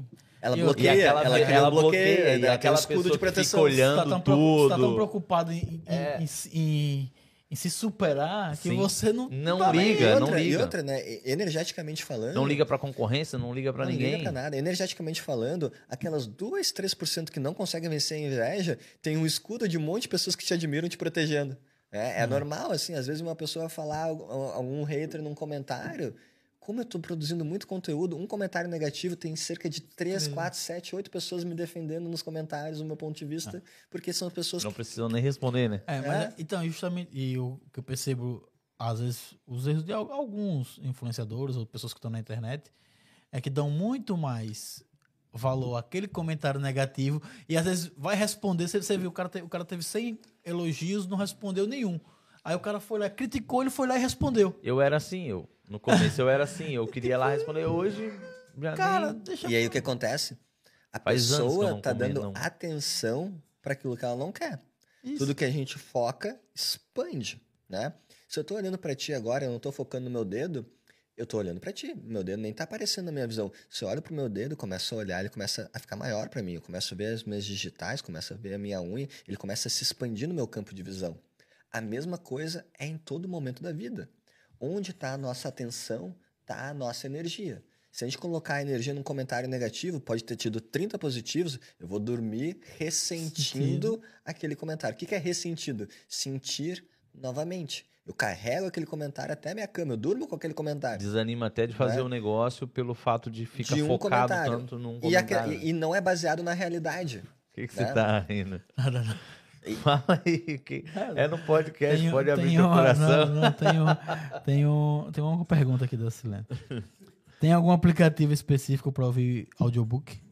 Eu gosto muito do Audible da Amazon. Então, eu compro meus livros na Amazon, eu uso o audiobook da Amazon, o Audible.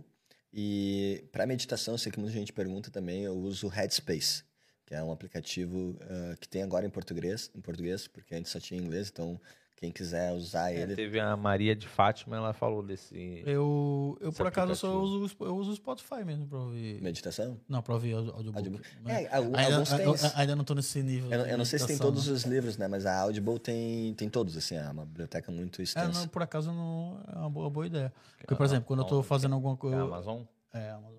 Ah, ok. né? Vou É, aprender, e, vou e assim, e, e tá aí uma dica pra quem é, tem dificuldade com leitura, outro negócio. Começa Olha pra mim. Começa. Eu tô olhando pra câmera, cara. Tô, fal- tô, tô falando com o telespectador. Não, não é uma indireta, entendeu? Assim. é, você que tem dificuldade. é, tá, tá aí uma boa dica. Um audiobook, você vai começando a, a- a- vai despertar e, e inconscientemente você também vai depois vai querer ler, vai querer visualizar aquilo que você ouviu. Tu me lembrou de uma dica muito importante, tá? Pra quem quer acelerar a leitura, o que, que eu recomendo fazer? Não, desculpa, depois tu vai ter que botar uma lista pra mim. é, qual- os cinco, qual o método. Nós vamos ter que ter uma mentoria aí pra mim poder. Tá tudo, tá, tudo no, tá tudo no Instagram, na rede social dele, pô. Entra lá. Aqui acompanha esse conteúdo. tá lá de graça, pô. Não, não. Aproveitar que tá aqui, Aproveitar, né? ver se- Aproveitar essa conexão pessoal. Ver se a energia sincroniza mais. Porque. Mas olha só, uma coisa muito legal, tá? Você lembra que eu falei que a maioria das pessoas que tem dificuldade de ler porque o pensamento vaga, vai Sim. longe, né? Tem uma maneira de tu impedir isso. Como é que eu impeço isso? Eu pego, eu uso o Kindle às vezes, ou, ou- ou o próprio livro, né? E eu ouço o livro ao mesmo tempo que eu tô lendo ele. Então, o que que acontece? O áudio, ele vai começar a ler o livro e eu fico lendo, acompanhando com o dedo. Uso meu dedo para acompanhar a leitura. E eu fico ouvindo o áudio ao mesmo tempo que eu tô lendo o livro. E aí eu não posso parar. Porque se eu for parar para pensar, Você eu, perde. eu perco isso aqui. Então ele me mantém obrigatoriamente concentrado naquilo que eu tô lendo. Termino o capítulo, termino a página, o raciocínio, pauso e reflito. É isso que eu uso para ler de uma forma mais rápida e acelerada. E, consequentemente, isso aumenta a minha concentração, logo aumenta a minha retenção da informação que eu aprendi. Olha que interessante. Quando tu acelera 1.5, 1.4, daí tu vai na tua velocidade, o áudio, ele começa a ler mais rápido, ele faz com que tu tente concentrar mais ainda, e isso faz com que tu retenha mais ainda a informação. Então, isso são técnicas para tu conseguir ler. 20 minutos de uma pessoa que lê sem ouvir o audiobook, lê 10 páginas. 20 minutos de quem lê com audiobook, lê 30, lê 40. Aí, compra esse troço pra mim aí, ô. ô. É legal. Aí. Uma boa ideia. Não, eu, eu eu nunca tinha- tinha. Eu sempre, eu sempre uso, uso espaçado. Ou tô, ou tô com um, ou tô com outro. E, e eu, eu, pelo menos, eu tenho uma dificuldade muito grande com, com Kindle, Uhum. com ler. Prefere o papel. Eu prefiro papel. Eu sou, do, eu sou do papel, eu gosto de riscar, eu gosto de pegar. Pessoal que tá nos assistindo aí, estão gostando? Ô, pai, nós estamos numa audiência aí de 60 pessoas em duas horas e meia de live. É, Bacana. É Eu sei bacana. que tem gente que tá no Instagram que não tá no YouTube. É, e tá pô, acompanhando pessoal, até agora. mas pelo menos sai do Instagram, dá uma consciência. Segue nós lá no. no né? nosso- Entra no, perfil, no meu perfil. Olha, o Jefferson, o Jefferson tá perguntando aqui qu- quais cinco livros você indicaria. Mas, Jefferson, pra quê? É, com complemento sua pergunta aí, pra, qual, pra que você quer cinco livros? Qual área? Que aí ele vai Vamos lá. responder. Porque eu sei que vai ser muito. É, é- é cinco A- livros. Acho que a gente pode começar por esse livro que ensina a leitura dinâmica. Sim. que é o livro Limitless, do Jim Quick. Ele, é, ele foi o livro que ensina. Esse, esse método que eu tô falando de ler, ouvir audiobook, a maneira como eu desenvolvi a minha leitura dinâmica, eu aprendi dentro desse livro. Então, para quem está com dificuldade de ler, eu recomendo que todo mundo comece com esse livro para depois pegar o tema que precisar e aí fazer Então comece, a, comece aprendendo a ler. A ler dinâmica. né? Nossa, agora você avacalhou, né? Aprenda a ler, né? É meu caso, eu vou aprender, não vou aprender. Mas olhando, olhando para o lado eh, financeiro, o que, que você vê hoje para uma pessoa que vive da internet bem sucedida, financeiramente falando? Que, que estrutura que você observa se a pessoa está bem mesmo na internet? É, é, é. Hoje, Na hoje eu internet. observo o quanto que a operação dela depende dela. Aí eu vi que essa pessoa está bem financeiramente. Porque quando uma pessoa tem uma operação que depende muito dela, é porque ela ainda não se estabilizou. Ela, ela ainda tem um negócio que se ela ficar doente, a empresa para de vender. Se ela tiver... Que, quebrou a perna, tem que ficar em casa. o negócio começa a desandar, entende? Então, hoje, uma pessoa que ela é boa financeiramente é uma pessoa que tem um certo nível que anda sozinho com a empresa e ela está desbravando as novas oportunidades. Ela está em reuniões, em mentorias, ela está em eventos, ela está em podcast, networks, ela está descobrindo qual que é o próximo caminhos. caminho que ela vai fazer para evoluir. E aí eu vejo que essa pessoa está com um negócio bom. Ah, o Jefferson com- complementou aqui. Cinco livros para desenvolvimento pessoal. Desenvolvimento pessoal, bom, deixa eu pensar assim. Cara, é importantíssimo. Vamos lá, primeiro livro de todos. Ah, como é que é em português? Ah, Sete hábitos das pessoas altamente eficazes. Né? Esse é um livro que vai te ensinar diligência, vai te ensinar organização, vai te ensinar a, a hierarquia de princípios. Com certeza esse livro é uma porta de entrada para começar a, ter, a desenvolver eu- os hábitos, né? Eu já complementaria esse livro com uma dessas duas opções, tá? Ou O Poder do Hábito ou Hábitos Atômicos, que são livros muito semelhantes. A única diferença é que o Poder do Hábito ele é mais técnico e menos historinha, e o, e o Hábitos Atômicos ele tem mais exemplos, tem mais história, mas ambos falam sobre o mesmo conteúdo que é como eu assumir o controle dos meus hábitos. Né? Então, primeiro eu ah, desenvolvo meus hábitos, depois os meus hábitos me desenvolvem. Né? Deixa eu ver. Então, a gente falou sobre os sete hábitos das pessoas eficazes, falamos sobre o poder do hábito. Ah, eu falaria muito sobre dois livros para mim que são importantíssimos, que é O Poder do Agora, do Eckhart Tolle, que ele ensina sobre essa questão dos pensamentos, essa questão de, de presença, de concentração, de conseguir se distanciar dos pensamentos para tu não ser uma pessoa impulsiva, para tu não ser uma pessoa imediatista também. E um livro muito, muito, muito bom para trabalhar os bloqueios, trabalhar os traumas, essas coisas que a gente falou que é importante no desenvolvimento pessoal, é o Propósito do Siri Prembaba. É um livro excelente que fala sobre sombra, fala sobre traumas, fala sobre como ah, ultrapassar os nossos bloqueios, como iniciar no despertar da consciência, evoluir e expandir a nossa consciência, né? E aí, por último, para fechar, com todo esse conhecimento, com toda essa habilidade, vai ser uma pessoa muito diferente, uma pessoa muito capaz de ajudar muitas pessoas e principalmente a si mesmo. Eu recomendo muito um livro que vai melhorar muito a sua comunicação, principalmente com as pessoas que tu ama e com as pessoas do teu trabalho, que é o livro Comunicação Não Violenta do Marshall Rosenberg. E esse livro ele é imprescindível para todas as pessoas que têm algum tipo de problema no relacionamento, seja no trabalho, seja na família, seja no amoroso. Se teu relacionamento está tendo dificuldades, é porque ele está tendo dificuldades de comunicação. Você não está conseguindo compreender quais são as necessidades por trás das estratégias das outras pessoas. E aí esse livro te ensina como ir mais a fundo e entender o que as pessoas estão comunicando por trás daquilo que elas estão dizendo. Dessa já, já, já leu quase, Matheus? Não, eu- Nenhum. nenhum. Rapaz, eu, eu, eu ainda. Por, por, por incrível que eu pareça. vou falar em livro da do, sono. do seu top 5, só o comunicação não violenta que eu já tenho, mas ainda não li. Tá, tá, lá, tá lá es- esperando o momento dele.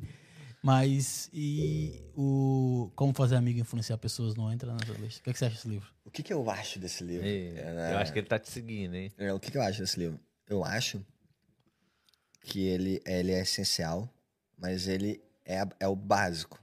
Ele é a porta de entrada. Então tem muitas pessoas que vai ler o livro e dizer, não, mas isso aqui eu já conheço. É, foi é justamente isso que eu pensei nesse livro. Né? Mas para muitas pessoas vai dizer, o básico precisa ser dito. Né? Agora, o Dale Carnegie é incrível, É. né? É um autor incrível. Então ele tem muitos trabalhos Tem- que vale. Ele é, ele é um dos meus mentores à distância, né? Que eu selecionei para focar como, como ele gere os negócios deles, liderança. Ele é um exemplo altíssimo para mim. O Lucas tá falando, é o Clube da Leitura.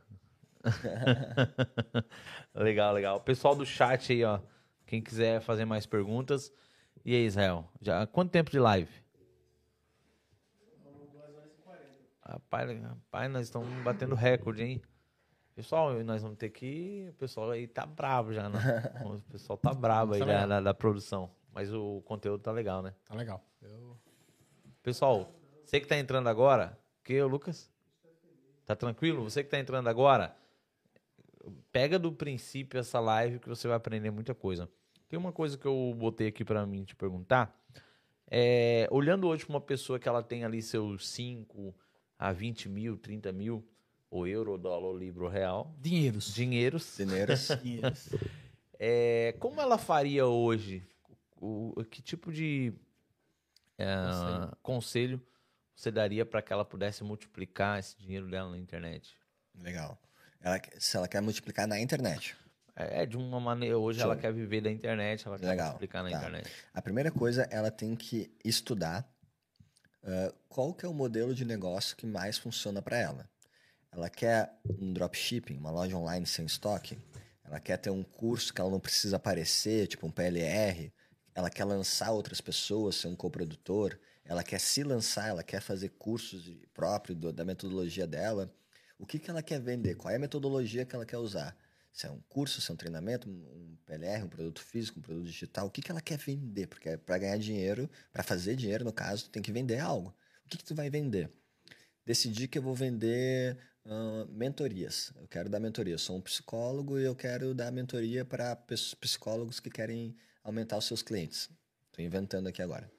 Ah, quem que é a pessoa que tu mais admira dentro disso?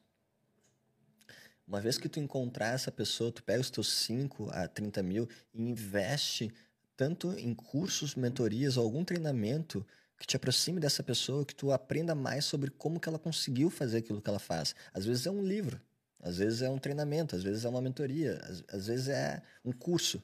Mas uma vez que tu encontrou essa tua referência, segue só uma referência até o final. Porque a pessoa começa a ler, ah, eu vi um falar isso, o outro está falando isso. Pronto, né?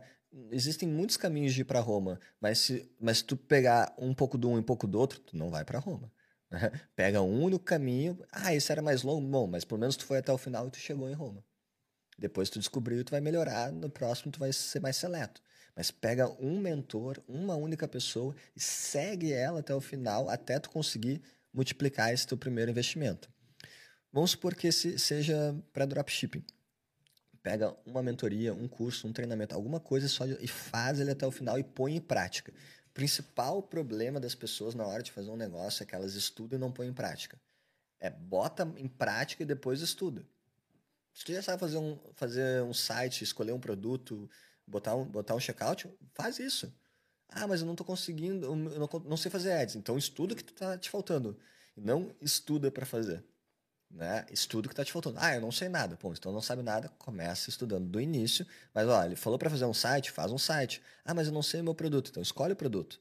Né? Não pula etapas. Tem, tem uma ordem. As coisas que quem tá te ensinando, tá te ensinando com a ordem que essa pessoa passou pelo desafio para conseguir chegar lá. Segue a metodologia até o final que tu vai conseguir multiplicar o teu dinheiro. É, é tão. é, é, o que Agora, ele tá só, pra, falando. só pra complementar, pra pegar no gancho. Como escolher um bom mentor? Legal. A melhor maneira de escolher um bom mentor é, é, é de duas formas. Essa pessoa fala de um jeito que eu consigo entender. Né? Porque, Comunicação. poxa, meu, cara, tem, tem mentores que eu acho incrível. Eu boto, às vezes, para um amigo meu, ele diz, mas não entendo nada que esse cara tá falando. Ele fala de um jeito que não fecha com ele. Agora tem um outro que é muito pior, mas ele fala de um jeitinho que ah, parece que é mágica, funciona. Então a pessoa tem que comunicar de um jeito que ela que te faça entender. Essa pessoa comunica de uma maneira que eu entenda, essa pessoa faz com que eu me sinta capaz de executar quando ela fala essas coisas, ela desmistifica para mim da maneira ótimo. Legal. Essa pessoa tem resultados no que ela faz ou essa pessoa tem resultados te ensinando o que ela faz? Né? Essa é uma grande diferença, né? Por exemplo, quando eu estou fazendo meus conteúdos, não estou vendendo nada, é porque eu já tenho resultados quando eu faço o meu negócio digital. Quer saber qual que é o meu negócio digital? Eu posso ensinar também. Agora tem aquela pessoa que ela tem um negócio digital, mas ela não mostra resultados, os resultados são muito pequenos, descobre mais. Eu não preciso mostrar carrão, mostrar coisa. Não é sobre isso, é sobre mostrar por que, que ela faz o que ela faz e como que ela faz dar certo. A gente teve uma pequena conversa antes de começar o podcast, que a gente estava num debate. Pô, será que funciona de tal maneira ou tal maneira? Ele estava descrente de uma maneira, eu estava mais crente dessa maneira. Como é que eu comprovei para ele? Eu não mostrei aqui a minha meu dashboard de vendas. Eu te expliquei de uma maneira que tu entendesse como eu conseguia fazer algo que era muito diferenciado no mercado.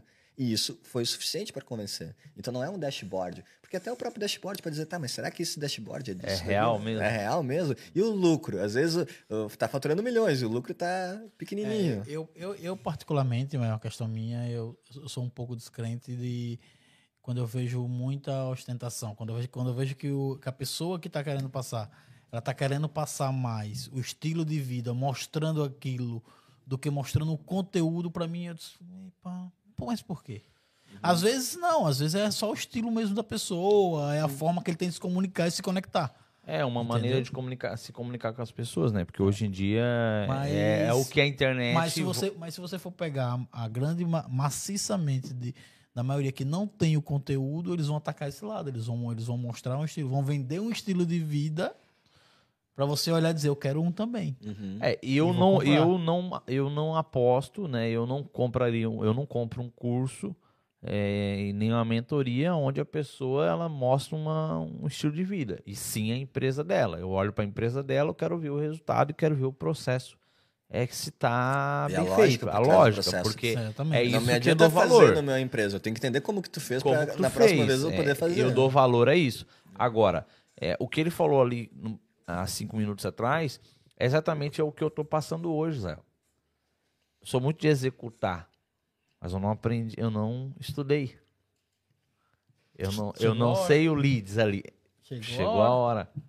E tu Eu- fez eu o mais sei- importante, porque executar te trouxe até aqui. E- E, tá entendeu? ótimo. Entendeu? E, olha, É, e, a- e é a agora você, questão. e agora você tem condições e tempo para poder É, fazer. é, é, e, e aí essa é a barreira, entendeu? É, Essa é a minha barreira, entendeu? Que a- é, é, faz com que eu estou a, a- a cada dia que passa lutando contra mim mesmo no sentido que Vencendo eu, alguns, eu- algumas crenças. algumas crenças, principalmente a questão dessa é, questão da internet, de achar que a internet é tudo uma ilusão, mas na realidade não.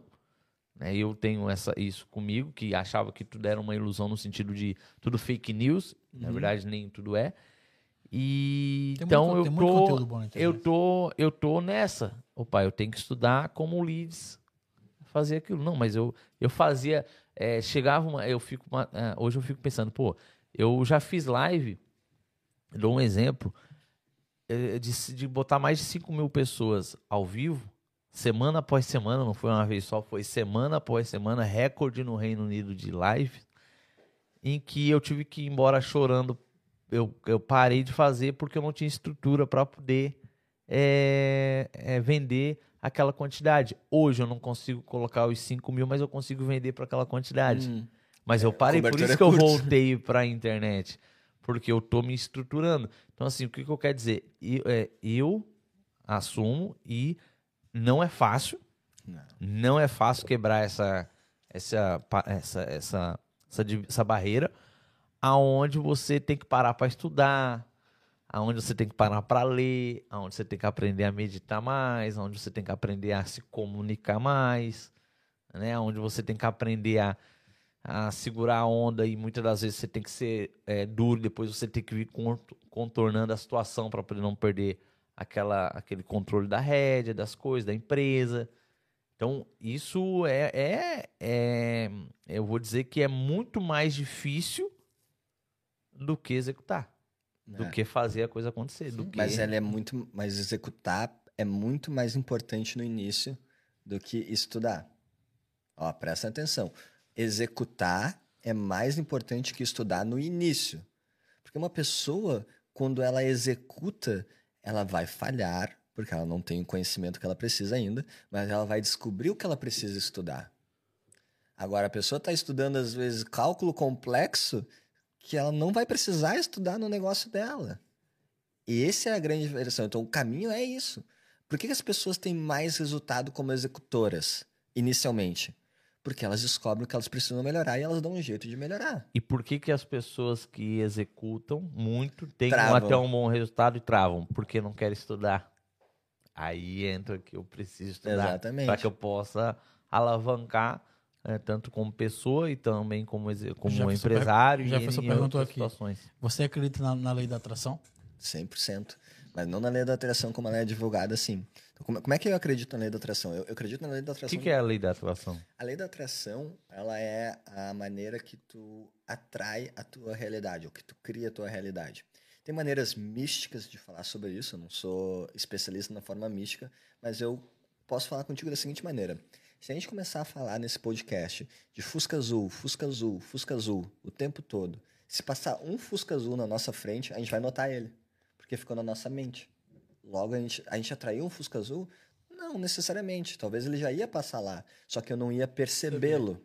Então, a lei da atração é quando tu começa através da, dos teus pensamentos, da tua, da tua capacidade de, imaginar e criar a tua realidade, o cenário onde tu te vê numa visão positiva de futuro, mas tu tem que agir de encontro àquilo e observar as oportunidades que estavam ali. Eu, eu posso dizer isso? Vocês também devem ter passado por isso. Quantas vezes com a, com a, evolução que tu teve nos negócios, tu pensou, ah, mas quando eu tinha 21 anos, eu tive essa mesma oportunidade, só que eu não via. É natural, por quê? Porque tu não estava com a mente na lei da atração para aquilo. A tua mente estava na lei da atração para outra coisa. Agora, o que as pessoas não percebem é que a maioria das vezes elas estão com a lei da atração trabalhando no medo, nos bloqueios, nos traumas. Eu só penso no que pode dar errado, eu só penso no que não, porque não vai dar certo, eu só penso nas coisas que fizeram com que eu sou assim, logo eu tenho uma desculpa verdadeira, porque por mais que seja verdadeira, ela é uma desculpa. E a gente não vai conseguir vencer com desculpas. Eu tenho que, mesmo sendo verdade que coisas ruins possam ter acontecido comigo no passado, encontrar maneiras de ter uma visão positiva para continuar percorrendo o caminho e melhorar lá na frente no futuro. Perfeito. Então. E aí, Israel? Perfeito. Inclusive, eu tenho um podcast que falo só sobre lei da atração, junto com um grande amigo meu que ele fala da parte mais espiritual. Então, para quem gosta mais desse lado místico, espiritual, eu recomendo lá no meu canal, tem um podcast enorme sobre lei da atração, onde a gente fala sobre essa criação da realidade. Tem uma pergunta Fala ali aqui, da... como estipular metas? Legal. Ótimo. Vamos entrar no conteúdo um pouquinho mais técnico ou vamos, ou vamos leve? Não, taca ali pau. Meio termo? Fica à vontade. Não, taca ali pau. Se eu não entender, eu vou perguntar. Não entendi essa, essa, esse vocabulário aí. Tá. Então, uh, então tem uma maneira de estipular meta que o Google usa muito que chama OKRs, Objective Key Results. Né? Então, o que é essa maneira? Uh, ele estabelece quais são os principais, os nossos principais objetivos. Vamos supor, a gente está numa empresa que nós somos sócios de uma empresa. Tá? O nosso objetivo ele é fazer aumentar o faturamento de 100 mil para 200 mil, né? E como é que a gente vai fazer com que isso uh, aconteça, né? Daí eu vou começar a elencar. Poxa, a gente pode uh, fazer um, um, novo anúncio, a gente pode fazer um vídeo de vendas diferente, a gente pode botar um VSL, fazer uma página de vendas, botar essas coisas e tal. Então, dentro dessas atividades, eu vou elencar quais que são as mais importantes. Então, a mais importante que a gente tem que fazer é achar um novo produto. Não vai ser o mesmo, a gente decidiu que é um novo produto. Depois eu tenho que fazer uma página, um vídeo. Eu elenquei essas atividades. Dentro dessa meta, quais são os indicadores que garantem que essa meta está sendo atingida? Bom, uh, uma meta, ela sempre tem que ter um prazo. Né? Nós temos que aumentar uh, o faturamento para 200 mil por mês, de 100 para 200. Quanto tempo? Quando que isso vai acontecer? É no, é no próximo semestre? É no mês que vem? É no, até o final do ano? E, e aí a gente vem uh, com, com aquela grande questão que é a seguinte: o tamanho que tu der para algo ser feito é o tamanho que isso vai levar. Né? A gente tem uma, aquela clássica, assim, imagina que uh, tu, os pais foram, tu era, tu, era, tu era adolescente e os pais foram viajar para a praia e tu ficou com a casa sozinha, fez bagunça em toda a praia. Daí eles te ligam e falam: ah, em meia hora estamos chegando. Tu arruma aquela casa em meia hora. Mesmo que tu tenha feito uma festa, vai estar tá pronto em meia hora. Agora tu sabe que eles só vão chegar na segunda-feira de tarde. Qual é a hora que tu vai começar a arrumar? Na segunda-feira de tarde. Então, tipo, o tamanho que tu determinar algo é o tamanho que isso vai levar. O, o, o a tarefa ela se expande para preencher esse espaço. Então, como é que a gente cria uma meta agressiva, mas plausível? Né? A gente tem condições para aumentar, dobrar o faturamento em seis meses? Pô, isso é plausível. Né? Temos que ver a estrutura, mas é, é, possível. Temos que ver se temos capacidade humana, Tem, né? sistema, né? o produto chega rápido, e daí, e, e daí, nós, e daí nós, vamos, daí nós vamos descobrir, eu tenho produto, tenho capacidade humana, eu tenho logística, eu tenho suporte para isso, e aí eu vou começar a elencar isso. Meu Mas, impo o imposto? O imposto, né? Daí eu vou começar, eu devo fazer a projeção. Para eu faturar 200, eh, eu tenho que vender 200 produtos a mais. Quando eu começar a fazer isso, eu vou começar a, a listar todas as tarefas que eu preciso fazer. Beleza. Então, se daqui seis meses eu tenho que estar vendendo 200, mês que vem eu tenho que estar vendendo 110. No outro mês, 130. No outro mês, 150. E assim tu vai fazendo uma progressão para ver se tu está alcançando isso. Aí tu vai, durante o percorrer do caminho, tu vai vendo se as estimativas estão dando certo ou dão errado. Se eu estou acima ou abaixo da trend, da linha de tendência. A gente pode fazer isso com gráfico até. Pô, 110 era o objetivo, 130, 170, aí vai fechar em 210. Passamos a meta, estamos na super meta, 210, né? Mês 1, 102. Ih, galera, vamos acelerar, vamos acelerar, vamos acelerar. Mês 3, 152. Opa, passamos 2. Né? Mês 4, 175. Opa, passamos 5, batemos a meta. Então eu descobri que no mês 1, que isso aqui que eu estou fazendo não está dando. Vou ter que mudar, mudar a rota. Entende? Assim tu consegue organizar metas. Daí tu tem que entender quais são os teus indicadores. Quais são os indicadores que vão dizer que eu estou alcançando o meu objetivo? Porque em algum determinado momento, pode, tu pode precisar fazer o que a gente chama da curva em J. Já ouviram falar da curva em J? Que às vezes para tu crescer um ponto muito alto, tu vai ter que diminuir para subir. Uhum. Isso é normal dentro do empreendedorismo. Os empreendedores conhecem a curva em J. Então, beleza.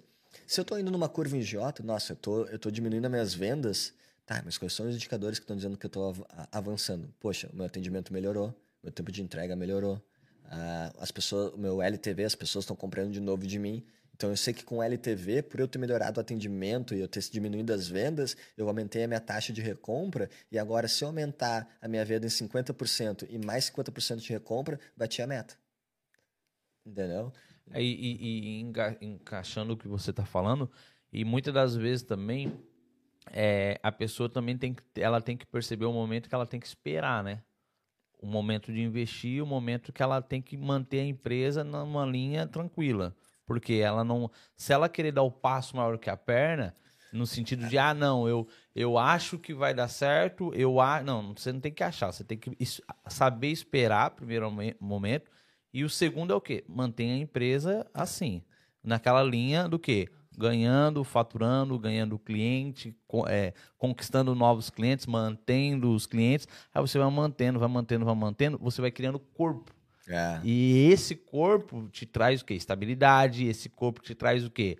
Aonde vem a concorrência e acaba uh, observando muito, ah, não, eu não consigo alcançar aquela empresa. Por que não consegue? Porque aquela empresa soube esperar o momento certo de fazer um investimento uhum. ou de fazer um upgrade na sua empresa para que pudesse vender mais ou botar mais produto no mercado. E isso é, é, Eduardo, tem muitas pessoas que não têm, é, não, não sabe esperar o momento certo quando a empresa está no é, up, né? E outra, do, dobrar a verba de marketing não é planejamento, né? Não, e, e outra, também fazer um planejamento pô, de 100 para 200, pera lá, é, vamos, é, é muito mais vantajoso você manter no 100, 100, 110, 105, 107, 112 98, 95, 90 ou 90 para baixo, já não. Aumenta para 100, 100. Você manter isso para que você possa o quê? Estudar, observar o mercado. Melhorar a, a lucratividade. Aí que vem dar mais, botar mais serviço no negócio, ver o produto que mais sai, onde tem mais lucro. Você começa o quê? Gestão. Você começa a observar. Estruturar. Porque estruturar um negócio. Às vezes você não está pronto para faturar. É, é aí que é o a maioria mas das a vezes maioria tá. das vezes é, a gente não está, Israel. E é isso que falha as empresas. Gente, mas a gente não está. Só que a gente nunca está pronto, Israel. A gente só vai estar tá pronto quando a gente está de frente com o problema. Se, se parar para analisar. Quando a gente está de frente com o problema, a gente vai ter. Ou a gente encara ele e derruba ele, ou a gente se lasca. Só que, se eu sei esperar o momento certo de investir se eu sei o momento certo de manter a minha empresa no mesmo padrão, conquistando, mantendo, eu estou me capitalizando, eu estou criando mais é, oportunidades de, de pessoas, meu network está crescendo, vou me desenvolvendo. Enquanto pessoas estão querendo crescer, ele não está observando os erros que está aí no meio do percurso. O Steve Jobs falava muito isso, né? No meio da, da crise de 2008, que deu uma queda enorme em todas as bolsas do mundo, principalmente na americana, ele falava assim: eu olhava para dentro do meu time e via todo mundo performando melhor do que eles performavam no ano passado, porém as minhas ações caindo 70%. O que, que eu fazia? Continuava trabalhando e investindo porque eu entendia que isso era uma oscilação de mercado, mas o meu time estava melhor, minha empresa estava com processos melhores, mais ágeis, entregando melhores produtos em tempos melhores e logo eu sei que quando o momento do mercado voltar, eu vou me recuperar mais rápido que todo mundo. Isso é importante saber, que muitas vezes o empreendedor está passando por uma fase que a gente chama de plantar bambu. Já viu essa frase? Não. Bambu Tu passa cinco anos, às vezes, regando, regando, regando, ele não cresce nada, ele só fica embaixo da terra. Daí, de um ano para o outro, ele cresce 15 metros. Que é o famoso regamambu. Tu tá, tu tá ajeitando o cimento para dentro, interno de ti. Tu tá te tornando mais sábio, mais organizado, mais paciente, mais tolerante, para encarar um novo mercado. O, o Eduardo, eu vejo muito que o pessoal hoje em dia, não o pessoal, mas a grande maioria do, do pessoal que quer empreender e que eu vejo muitas das vezes os negócios deles não dão certo e não vê resultado financeiro e ele a própria pessoa não não está feliz com o resultado financeiro dela por causa da ansiedade uhum. não tem autocontrole da ansiedade por isso que eu boto lá atrás o livro o Poder do Agora é, a ansiedade com faz ele. com que a pessoa ela porque é, eu era, eu já fui muito ansioso nisso. Não, vou ter que Ainda fazer. é um pouquinho. Não, mas já sou hoje, hoje eu me considero mais cauteloso no sentido não, eu prefiro esperar. Sim. Eu, eu, porque eu sei que vai, o resultado vai vir. É, o resultado vai vir. Então eu, eu, eu posso olhar para mim e dizer, poxa, há três anos atrás eu não esperaria aquela situação. Não, hoje tá bom, eu vou esperar. Ah, é 10 dias que eu estou esperando uma resposta, como eu dei o exemplo hoje, tá bom, vou esperar.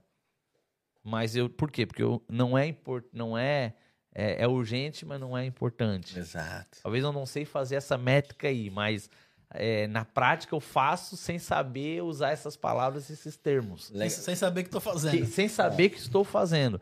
Então, é, é, uma das coisas que as pessoas têm que entender, quem está nos assistindo, é, a partir do momento que você está vendo lucro na sua empresa, você está se mantendo, você está pagando suas contas, está sobrando, você está vendo que está sobrando, não fica ansioso de querer crescer o negócio. Olha para o lado, não cresça para cima, olha para o lado ou para baixo, no sentido do quê? Faz um faz a base, a base. estrutura é, ter constância. Dependendo do prédio lá de Dubai, lá eles tiveram que furar até dizer chega para baixo para depois fazer. Demorou mais tempo eles furar, fazer toda a base do que o prédio todo. E, então... e, e, o que é o furar essa base? O que é construir essa base dentro do, do, empreendedorismo, dentro de uma empresa? É tu trabalhar naquela parte que tu não vê retorno financeiro no curto prazo. Fazer um organograma da tua empresa, quais são os teus setores, quais são as, pessoas, quais são as atividades de cada posição, de cada setor, quem são as pessoas responsáveis, né? Como é que eu faço a qualificação dessas atividades? Como é que eu faço a qualificação dessas pessoas? Dentro da, dentro da empresa, a gente tem quatro atividades. As atividades de alto valor agregado para o negócio. Por exemplo, quando eu crio um processo, ele é um alto valor agregado para o negócio. Hoje, toda vez que alguém for emitir pedidos na minha empresa, eu tenho um processo e economiza tempo e para o resto da vida eu criei uma vez e funciona assim. Eu tenho atividades de alto valor financeiro. Quais são as atividades de alto valor financeiro? Por exemplo, fazer uma página de vendas custa, sei lá, dois mil reais uma página de vendas, que tem um alto valor financeiro. Eu tenho atividades de baixo valor financeiro, como, por exemplo, responder e-mails. É uma atividade de baixo valor financeiro. E eu tenho atividades sem valor financeiro, por exemplo, tirar o lixo, limpar o local. São coisas que são importantes, mas também não, não, não geram retorno financeiro para a empresa. Daí, quando eu vejo essas atividades, eu desenho um organograma da empresa. Ó. Eu tenho meu, meu setor de criação, meu setor de gestão, comercial, tem todo o organograma da empresa. Dentro de cada organograma, eu tenho todas as atividades de cada área e eu consigo elencar qual que é essa atividade. É de baixo valor, de alto valor? É de valor agregado ou é sem valor financeiro? Eu botei todas essa, fiz toda essa nomenclatura bonitinha dentro do meu organograma do meu negócio e eu começo a ver quais são as pessoas de cada posição e se tem as pessoas certas nas posições certas. Por que, que eu, como dono da empresa, estou com uma atividade de alto valor financeiro fazendo site? Não. Meu tempo vale mais do que uma atividade de alto valor financeiro. Eu tenho que estar tá fazendo atividade de alto valor agregado. Por que, que tem um funcionário que está me custando 20 mil por mês que está com uma atividade de baixo valor financeiro aqui? Não, isso que bota o estagiário. O estagiário vai fazer isso. E essa clareza, essa organização faz com que antes uma empresa que antes conseguia vender 200 mil possa vender 2 milhões no ano.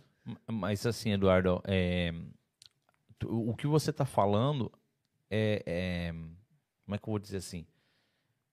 É muito, é muito, é muito uma empresa como hoje eu vejo a, a Netmore, isso é muito importante. Mas e no começo? E no começo? Vamos lá. E no princípio, pessoa- daquela ah, pessoa vamos para poder. vamos pegar um ela tá exemplo. sozinha. Ela tá sozinha. Ela né? tá só ela e Deus e, e, e, e- tá no mundo ali. Isso é importantíssimo, porque o que, que acontece? A pessoa foi lá, abriu uma loja de drop, vendeu 7 mil num dia. Vendeu 7 mil no outro dia. Não, isso aí você tá falando a pessoa que já tem experiência vender 7 Não, mil no vamos dia. supor que ela acertou o produto. Né? Ok. E ela tá vendendo bem. E quem É. não acertou? Quem não acertou vai ter que fazer por outro processo, mas vamos falar sobre ah, o, o crescer o bambu, né? Então, quem não acertou vai ter que fazer um outro processo que é sobre mineração e acertar a oferta. Vamos falar sobre a gestão da empresa que a gente estava falando agora do exemplo. Então, ela acertou o produto, está vendendo 7 mil por dia. Poxa, essa pessoa começou a ter um negócio. Só que ela, só que ela olha para o lado, é ela que está fazendo o atendimento, é ela que está emitindo o pedido, é ela que está lidando com a reclamação. E aí o que acontece? E essa pessoa não vai lá e faz o organograma. O que acontece? Ela vai ter que desligar as vendas.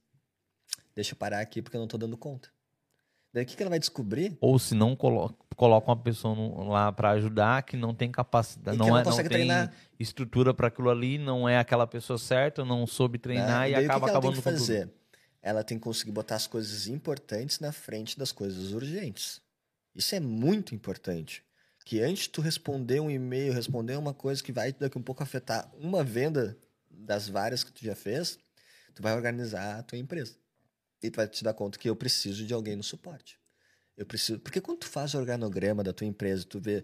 Eu sou eu presa. A minha loja só sou eu. E eu tô vendendo 7 mil por dia. Meu Deus, o que, que eu faço? Né? Eu vou, eu tenho, primeiro eu tenho que saber o que, que eu tô fazendo. Daí eu descobri que tem uma atividade de tirar pedidos, eu tenho uma atividade de revisar o anúncio, eu tenho uma atividade de editar vídeo, eu tenho uma atividade de responder o e-mail, eu tenho uma atividade de ah, responder chargeback. Depois que eu botei todas essas atividades, eu botei essas atividades em setores e eu começo a ver, é lógico que não tem como fazer tudo isso. Agora está nítido para mim, no meu campo de visão, que isso é humanamente impossível. Então ela para de querer tentar resolver tudo no braço e ela vai fazer o importante que é contratar pessoas. Mas que pessoa eu contrato? Se- e o lucro? Será que tem lucro para suportar isso? Mas é, mas, é, mas é que tá. Essa é a escolha de longo prazo. Eu abro mão de ganhar o meu lucro para ganhar, para pagar um funcionário que daqui a um pouco meu lucro, vamos supor, eu estou tendo um lucro de 10 mil por mês e eu contrato dois funcionários de 4 mil e recebo dois. Parabéns, você é um empreendedor.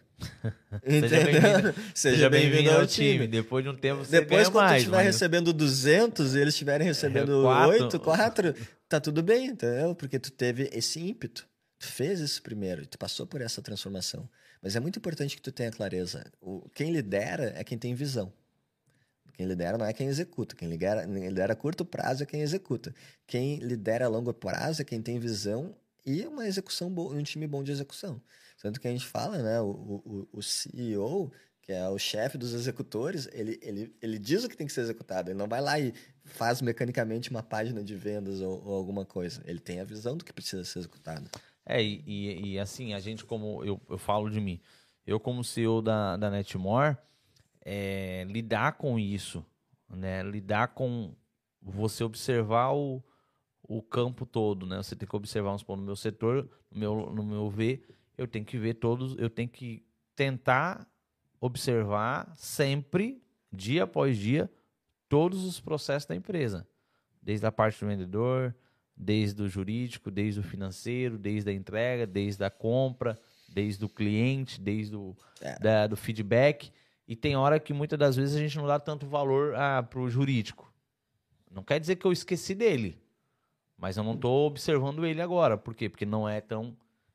é, é- é urgente, mas não é importante. Então, deixa ele ali. E eu vou deixando. É, ah, mas eu tô com. Ah, eu, te- eu tô de olho aqui no, no financeiro, na cobrança. Hum, eu- isso aqui tá. Eu tô vendo um problema ali, mas eu não comunico nada. Tô só observando o problema, mentalmente falando, e tô observando o problema. E tô deixando para saber como que vai ser resolvido ou de que maneira. Porque muitas das eu não sei resolver aquele problema, então por isso que eu não já vou direto Uhum. já não vou atacar porque eu não sei. Vou deixar as pessoas resolver quem é responsável, para que com é, é, com o que ela colocar em prática eu possa observar, não, pô, isso deu certo, então Uhum. deixa assim, tá dando certo. O que que eu- Aonde eu quero chegar com isso? Que quem está na visão do CEO é, quem tá fora acha que a gente tá tranquilo, que a gente não faz nada, ou não é que a gente não faz nada, a gente tá recebendo mérito é, é, é muito maior do que as pessoas estão embaixo. Muitas das vezes a- as pessoas até criticam e, e falam mal do seu. Mas não. A, quem está ali tendo a visão é muito. A responsabilidade é maior? É. Só que mentalmente falando, a gente trabalha tanto para enxergar todos os pontos e erros que quem está executando não está vendo o erro de quem está do lado, quem tá, não está olhando o erro do, do jurídico, não está olhando o erro do vendedor, não está olhando o erro da, logística, não está olhando o erro. Aonde eu quero chegar com isso? O CEO, quem tem essa visão, tem hora que é, cansa você ver as pessoas executando no sentido de é, tu passa uma direção, você não sabe se comunicar. Aí você tem que voltar, tem que ter a humildade, aprender a se comunicar e passar, não. Vá para lá. Ah, opa, eu passei essa direção. Pô, não, não soube me comunicar de novo. Matheus, a- aonde você quer chegar com isso? Se- Ser CEO, ganhar dinheiro na internet, ter uma empresa para faturar milhões, a pessoa realmente tem que ter um objetivo muito grande de querer ter. Tem. Porque não é fácil. Mas, mas aí tem uma coisa, né? Ah, existe ah, posições de CEOs e CEOs, né? Que tamanho é o teu CEO? De que empresa a gente está falando? Porque, por exemplo, tem, tem, tem que diferenciar muito bem o CEO do COO. Ou Né? O COO é o diretor de operações. eu aprendi o COO essa semana. É, não sabia que existia. E, e às vezes a pessoa está sendo CEO e COO. E daí não tem como. Entendeu? Talvez tenha por um curto prazo, mas se a empresa crescer, ela vai precisar de um CEO, né? E isso é uma coisa que eu falo. Quem vai definir como vai ser feito as coisas e a eficiência dessas coisas é o COO. É ele que vai ver o problema no jurídico, o problema não sei o quê. É ele que está olhando as operações e tá- está dizendo se está eficiente ou não. O CEO é que vai definir o que vai ser feito qual que é a estratégia de marketing, qual que é a nova ah, mudança que nós vamos fazer, qual é a implementação, qual é o produto. produto. Né? Esse, é- então são duas posições diferentes. Tu pode estar no momento que está tendo que ser as duas, mas entenda que quanto, por isso que eu ensino isso logo de cara na mentoria. Botou, vendeu, a primeira coisa que tu tem que colocar dentro da tua empresa é uma pessoa que vai intermediar os problemas da empresa e tu. Não tem como o financeiro que, quiser falar comigo, o suporte quiser falar comigo, o comercial quiser, não vão falar comigo. Existe uma pessoa que vai estar fazendo um papel intermediário do CEO e da empresa. Essa pessoa ela pode ser o CEO ou pode ser um head, um diretor, um gestor, um, nome escolhe, entendeu? Mas existe uma pessoa que foi treinada pelo CEO para ser capaz de executar a operação da empresa que vai ser o filtro dos problemas da empresa. Porque se eu sou o CEO da empresa, eu estou fazendo minha empresa crescer, eu estou numa reunião em Dubai, eu estou numa reunião em algum lugar, fazendo network, fazendo alguma coisa, eu não posso me preocupar agora que os anúncios caíram. Que, que, que trancou um produto na alfândega. Eu não, não vai, esse, esse problema não vai chegar em mim.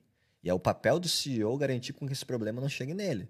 Desenvolvendo e treinando pessoas para que esse problema pare antes. Agora, deu um problema em questão de visão, deu um problema em questão que ninguém é capaz, é o CEO que vai se juntar para resolver essa nova. Ah, mudou a legislação.